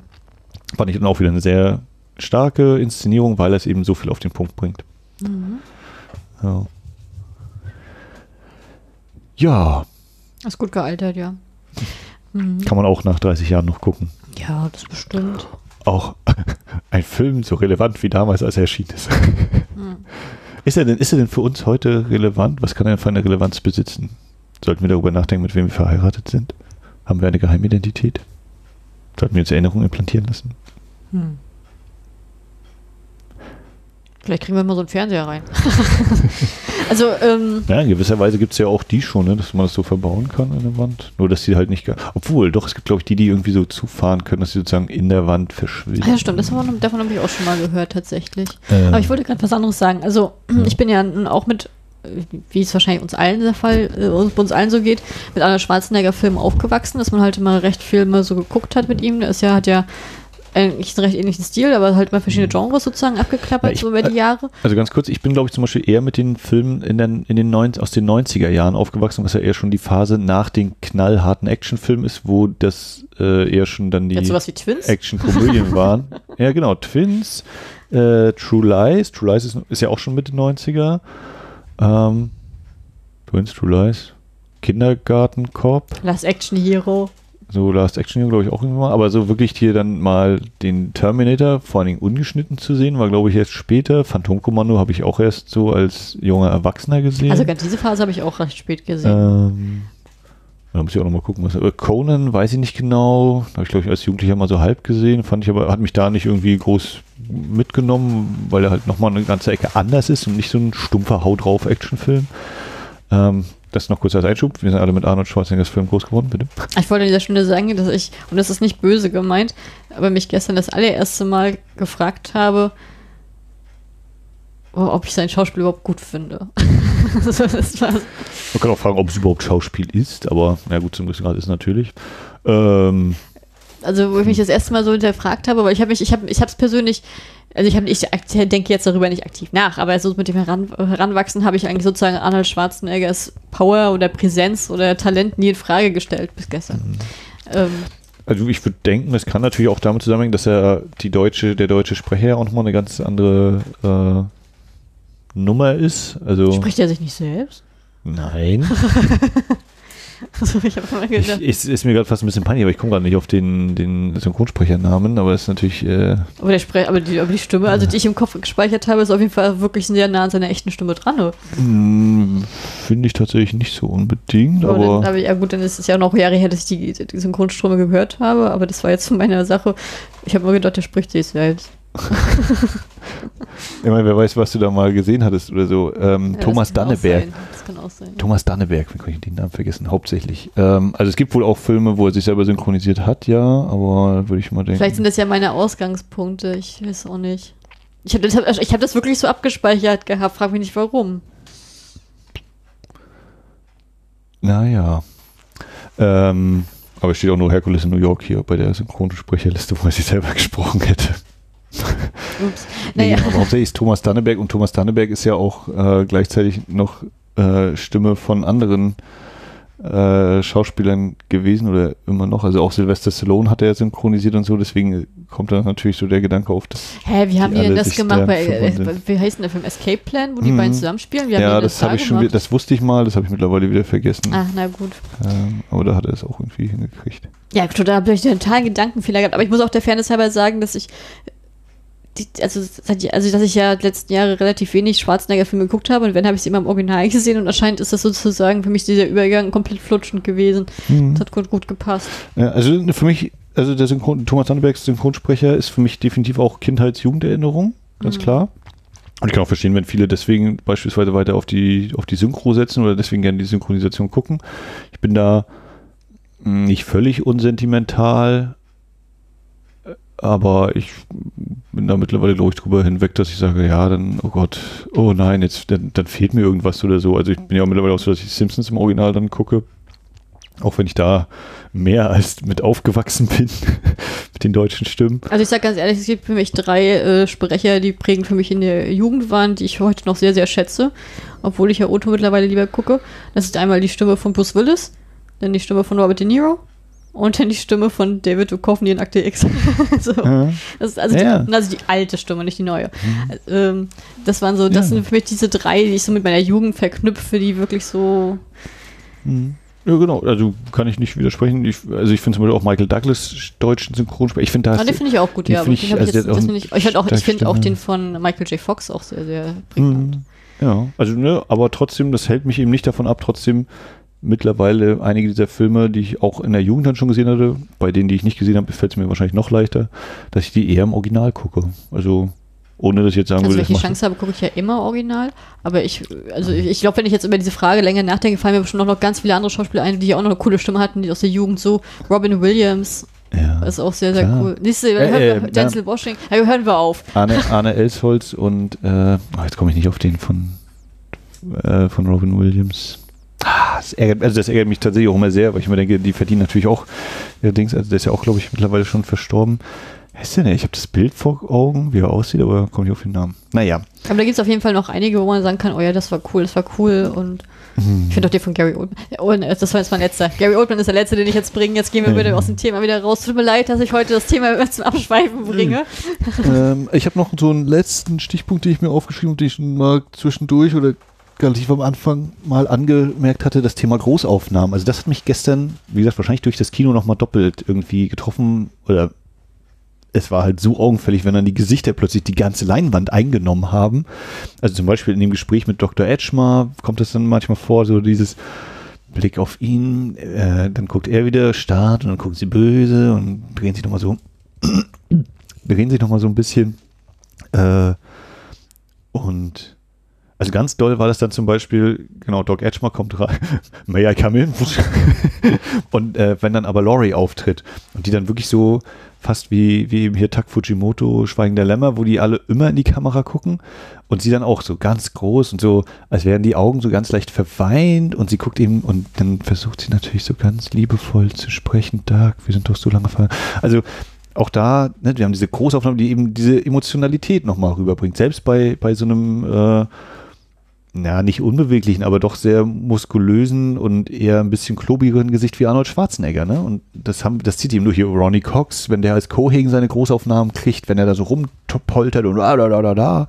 Michael Ironside haben wir auch schon gesagt, also dass die alle sozusagen ihre Momente kriegen und dass ich bei keinem das Gefühl habe, selbst bei Schwarzenegger nicht, ähm, dass da jetzt irgendwie das Schauspiel abfällt. Vielleicht auch, weil die Regie und Kamera so gut ist, dass sie wissen, wie sie es inszenieren müssen, damit das eben nicht äh, lächerlich oder gewollt lächerlich wirkt oder ähm, ähm, plötzlich man denkt, oh Gott, wo, wo bin ich denn jetzt gelandet, in welchem Film, sondern äh, wie bewusst die eingesetzt werden als, als Inszenierungsmittel auch, während man sonst eben, was ich nicht, so halbtotalen hat oder sonst was. Ich weiß nicht, ob du das bewusst irgendwie jetzt äh, so wahrgenommen hast oder irgendwie. Also, wenn also mit den Gesichtsaufnahmen, dass da relativ äh, viele da reingespielt haben, das schon. Also gerade bei Sharon Stone, weil die ja wirklich sehr hübsch da auch aussah. Und ich fand, ich, mir ist es auch aufgefallen bei der Rachel Ticotin und so. Also bei den Frauenrollen ist mir das eher aufgefallen. Ja. Und hier bei der kleinen, ähm, Der Kleinwüchsigen im der Kleinwüchsigen Last sozusagen, Resort. die hatte auch nochmal so, wenn sie, bevor Ja. diese Schießerei kriegt, war auch nochmal so die, die Kam Kamera komplett auf ihr drauf gewesen. Hm. Äh, Also finde ich zum Beispiel auch so eine geile, so ein geiler Moment, äh, wenn sie dann vom Barkeeper hier diese, dieses Maschinengewehr in die Hand gedrückt kriegt und sie dann da auf der Theke steht. äh, Stichwort, ich mag ja diese, diese, diesen Begriff nicht, äh, in Anführungszeichen, starke Frauen, weil das ja immer, finde ich, sehr schnell sich darauf runterbricht, dass es eben wieder um körperliche Stärke geht. Wenn ich ja finde, so sowas wie selbstbewusst oder ähm, eigenständig, eigenwillig oder so, äh, das finde ich da angebrachter. Ich weiß auch nicht, ob es optimal ist oder ob es einen optimalen Begriff überhaupt gibt, aber ähm, auch das finde ich ist ja was, was in diesem oder wirkt auf mich in diesem Film so. Ich habe auch überlegt, ne, ja, jetzt ist wieder der Schwarze, der keine ordentlichen Zähne hat und der ist dann der Verräter und äh, jetzt haben wir extra noch eine Kleinwüchsige mit drin, damit wir sozusagen auch, äh, ist das jetzt so dieses Gewollte, damit man äh, auch die sozusagen mit unterbringt. Aber ich finde auch das alles fügt sich irgendwie organisch ein. Also selbst wenn man sagt, das mit dem Schwarzen ist ein Klischee, äh, People of Color, ähm, es gibt ja auch andere Figuren, die, also andere farbige Figuren, die nicht so eine große Rolle haben, durchaus, aber ne, die, die haben die Sekretärin zum Beispiel, kann man auch wieder sagen, ja, sie ist wieder nur die Sekretärin, sie ist nicht die Chefin, aber sie taucht auf und ich glaube auch ähm, am Flughafen oder auf dieser Mars-Ankunftsecke haben wir mal ein paar Leute äh, und auch so eben bei den Zivilisten, die so umhergehen und stehen. Mm, Es wirkt auf mich tatsächlich nicht forciert, dieser Einsatz. Also es wird schon teilweise bewusst mit manchen Sachen gespielt, eben, wie gesagt, mit der Kleinwüchsigen vor allem auch. Aber auch das hatte ich ja in der Einladung, glaube ich, ganz kurz angemerkt. Ne? Sie ist quasi wie Sharon, äh, wieder dieses, ein, eine Art Doppelgängerin von Sharon Stone. Sie ist blond, sie hat ein pinkes Top, schwarze, nicht Hose, aber Ich fand sie ehrlich gesagt auch sehr hübsch. o- o- untenrum schwarz, sage ich mal. Ja, sie hat mich, äh, sie erinnert mich so vom, vom Gesicht her ein bisschen an die Olsen-Zwillinge als Kinder. Ich weiß nicht, ob das auch wieder eine Ich kann ganz komische sagen. Verbindung Ich bei mir ist. Sagen. Da weiß ich, kann ich nicht sagen. Die, die, die, äh, Ach, du, ach, du meinst jetzt äh, äh, Ashley. Mary Kate und Ashley. ja, ja. Ach so. Also als, aus, Äh. vielleicht auch, weil ich das wahrscheinlich Na, wer- in meiner Jugend gesehen habe in den vielleicht wegen der- 90ern. Na, vielleicht wegen der Stupsnase. Ja, in den 90ern gesehen habe und die so irgendwie da bei mir vermischt habe. Aber ähm, Oh, ich fand sie oft nie. Ich finde allgemein, der Film hat allgemein hübsche Frauen geboten. Also, ja, das ist ja was, was ich von dir nicht oft höre mittlerweile bei westlichen Filmen. Obwohl bei den Frauen geht es, glaube ich, bei den Männern ein bisschen, ein bisschen strenger. Naja, aber ähm, ich weiß gar nicht, das wo klingt so abwertend, aber ich finde einfach das neue äh, Hollywood Schönheitsideal bei Männern ist einfach nicht mein Typ. ähm, Na gut, auf jeden Fall haben wir damit sowohl die Kopfschüsse als auch die Großaufnahme. Also genau, das kommt ja auch noch dazu. Diejenigen, die einen Kopfschuss kriegen, kriegen nach dem Kopfschuss meist nochmal eine Großaufnahme, damit wir auch diesen Kopfschusstreffer sehen. Also es trifft ja auf Laurie zu, das trifft auf äh, Quato auch zu. Und bei Edgemar, wie gesagt, bei dem Doktor ist das ja auch. Und ich überlege gerade, wer dann noch so einkriegt, aber das äh, reicht sie dann auch langsam. Mhm. Ja. Nachdem, also Äh, aber, aber können wir noch mal kurz über den Benny selbst reden? Also ich Ja. fand, der, der ist ja eingeführt worden sozusagen als so ein lustiger Sidekick und Mhm. dann ist er, ist er ist ja dann in der Position, dass er ja selber dem, zu den Mutanten gehört und trotzdem Mhm. sozusagen ähm, auf der Seite der Bösen steht. Wie hast du seine Rolle wahrgenommen? Also ich muss ganz kurz noch einschieben, meine unvollendete Theorie zum Thema äh, künstliche Hände, ne? das bringe ich ja irgendwie mal gerne mal an. Auch er hatte eine künstliche linke Hand in diesem Fall. Wir wissen, das, äh, das ganz prominente Beispiel ist natürlich Luke Skywalker, ähm, aber das gibt es ja immer wieder mal, dass jemand irgendwie einen äh, falschen Arm, falsche Hand hat oder eine Ersatzhand. Ähm, Entschuldige, ich denke gerade an den chinesischen Film, den wir letztens geguckt haben, wo es dann so ähm, nachgewachsen ist. ja stimmt, da war das auch sozusagen, ja. Ich überlege gerade, was mir noch einfällt. Ja, gut, sowas wie bei Tanz der Teufel, wo er sich dann die, die Kettensäge ranbaut und so, wo das Händchen noch umherläuft. Ja, Das oder der, oder, Händchen. na gut, das passt, trifft nicht ganz. Ich wollte gerade sagen, noch hier dieser Danny Radcliffe-Film hier mit den Gun. Ganz Akimbo Ja. wäre, also ja, Aber passt nicht aber hundertprozentig, aber, es ist, wirklich, ja. ist dann eine, eine Variation des Themas. Hm. Ähm, aber du hast mich gefragt zu Benny.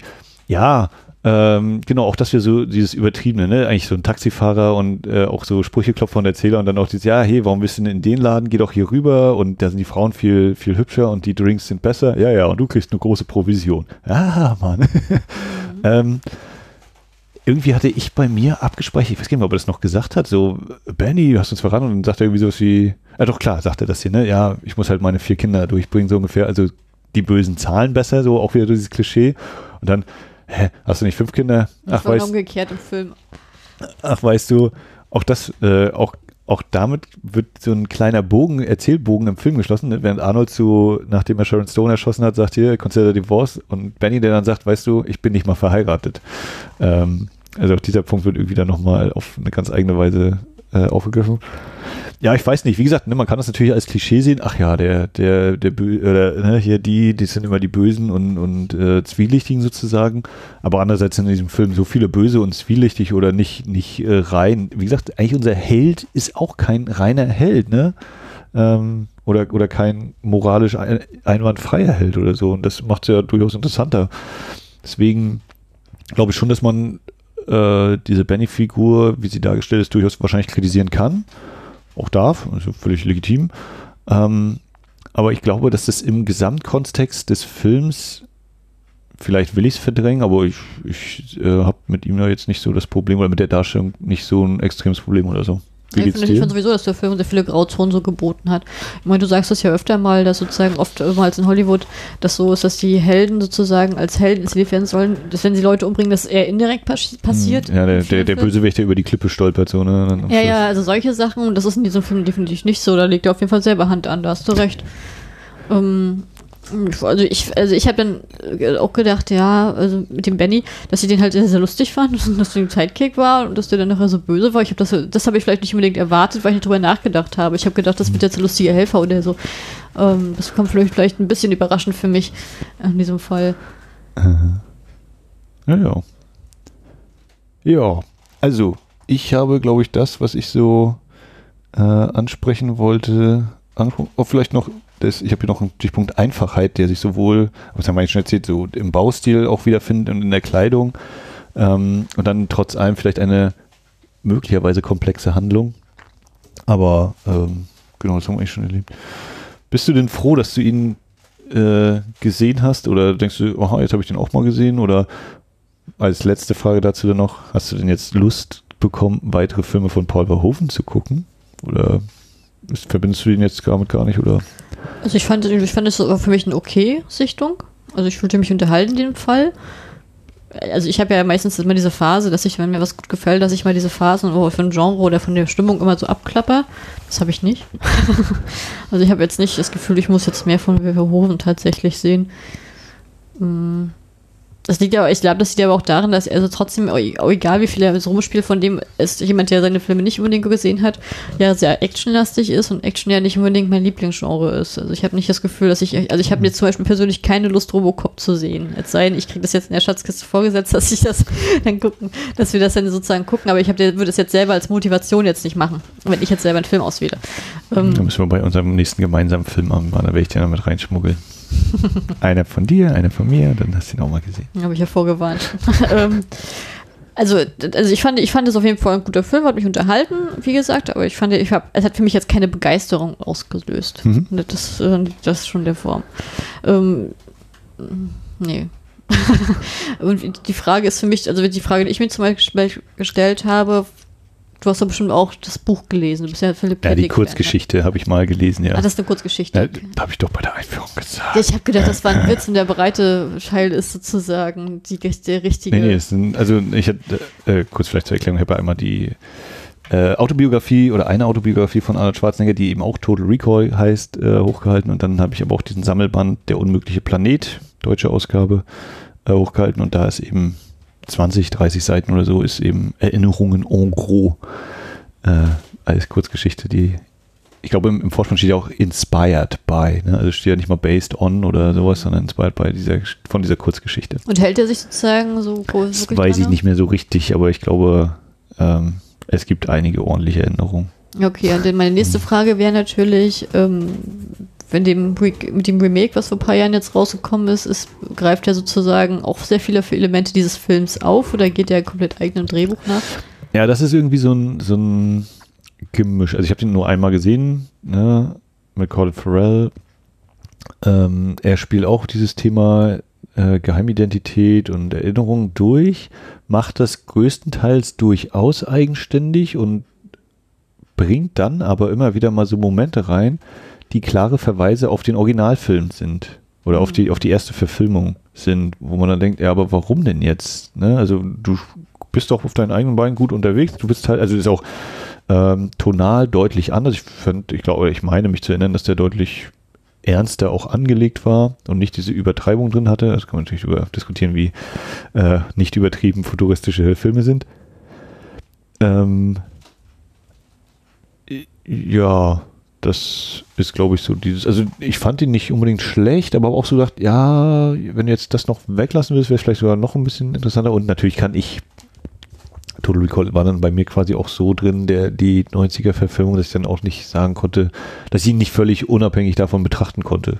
Hm. Geguckt habe, mit Sicherheit. Also. Aber ich weiß, bei dem einen Twitter-User, der findet zum Beispiel auch diese neue Verfilmung, findet er total toll und den 90er findet er total schlecht weiß nicht, ob er natürlich wahrscheinlich auch so ein bisschen mit dem Augenzwinkern das äh, manchmal dann auch so schreibt, aber äh, scheint bei ihm auf jeden Fall so zu sein. So, ist ja okay. Die Serie zum Beispiel, die Miniserie, die habe ich nie gesehen. Weiß ich nicht, du hast das Remake auch nicht gesehen oder die zweite Verfilmung auch nicht gesehen, ne? Nee, kann mit dem Universum gar nichts zu tun. Naja.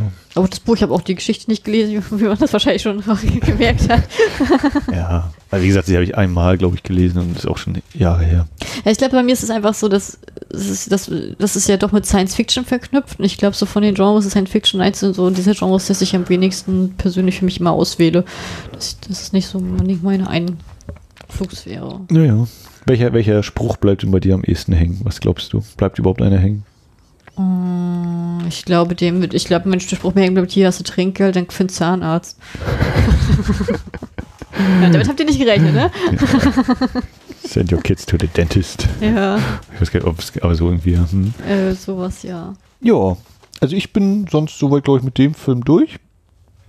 Hast du noch irgendwie was zum Film direkt? Nicht wirklich, nee. Dann komme ich jetzt noch zur Empfehlung, wer noch mehr Besprechungen in unserem Filmpodcast, äh, deutschsprachigen Filmpodcast-Universum hören möchte. Ich habe mal geguckt ähm, und verlinke es hoffentlich auch wieder in der Folgenbeschreibung.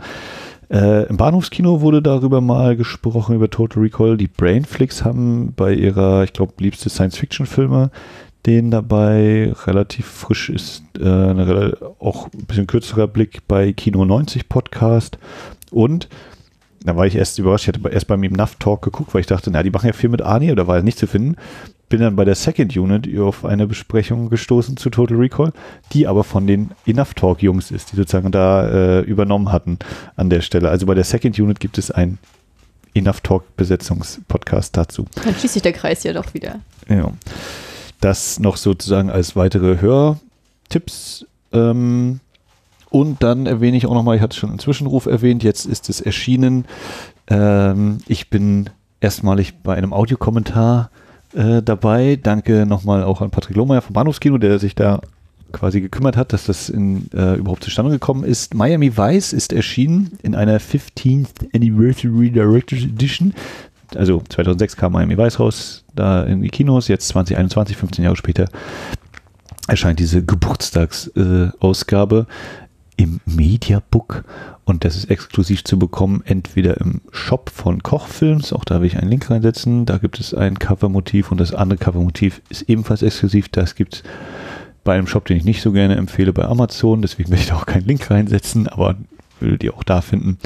Ähm, ja, da haben Patrick und ich uns über Miami Vice unterhalten, über die Director's Edition, beziehungsweise da wird sie Director's Cut genannt, aber äh, brauchen wir jetzt nicht in die Details gehen. Mm, ja, wie es hier weitergeht. Ach ja, genau. Als nächstes steht auf jeden Fall, ist fest geplant, unser Halloween-Filmchen oder unser Oktoberfilm ist of Unknown Origin. Unheimliche Begegnung mit Peter Weller, einer Katze, einer Ratte äh, von George Pan Cosmatos, der ja durchaus ein paar andere äh, Genrebeiträge auch äh, gemacht hat. Das ist auch eine sehr gute Überleitung, weil äh, die Rattenszenen in Total Recall wieder sehr gruselig für mich waren. Ich weiß, dass viele Leute vielleicht diese Wirkung nicht haben, aber es war wirklich irre. Das waren schon was niedliche Ratten, die sahen ja sehr gepflegt aus. Ähm, Ratten sind Ratten. Genau, also äh, auf Unknown Origin, Unheimliche Begegnung, wird unsere nächste Ausgabe, die vom Veröffentlichungstermin jetzt quasi direkt danach hier, nach dieser Folge fast erscheinen soll. Das ist unser Plan. Äh, das heißt, diesen Oktober 2021 soll es gleich zwei Folgen geben. Und dann, vielleicht machen wir irgendwann Stargate, aber ich glaube, das steht noch in den Sternen. ja. Äh, ja, möchtest du noch was erwähnen oder An sich nicht. haben wir es soweit erstmal? Dann bleibt mir eigentlich nur zu sagen, ach so, wenn ihr Total Recall selber gucken wollt, wiedersehen wollt, äh, ich hatte es ja eingangs schon erwähnt, es gibt den auf DVD, Blu-ray, UHD, aber ähm, dazu kommt noch, dass äh, Studiokanal slash Arthouse eine Kinosache auf die Beine gestellt hat, ins Leben gerufen hat, neben, na, ähm, äh, namens Best of Cinema. Gibt eine Webseite, bestofcinema.de, einfach alles hintereinander weg. Und äh, zur ersten, St- also da geht es darum, dass jeweils zum ersten Dienstag des Monats ein alter Film wieder in den Kinos gezeigt werden soll. Scheint auch, ähm, soweit ich es gelesen habe, relativ große Zahl von Kinos durchaus mitzumachen. Äh, Beginn ist im November mit The Outsiders. Im Dezember ist Fabelhafte Welt der Amelie. Äh, Januar mal Holland Drive. Februar, glaube ich, grüne Tomaten.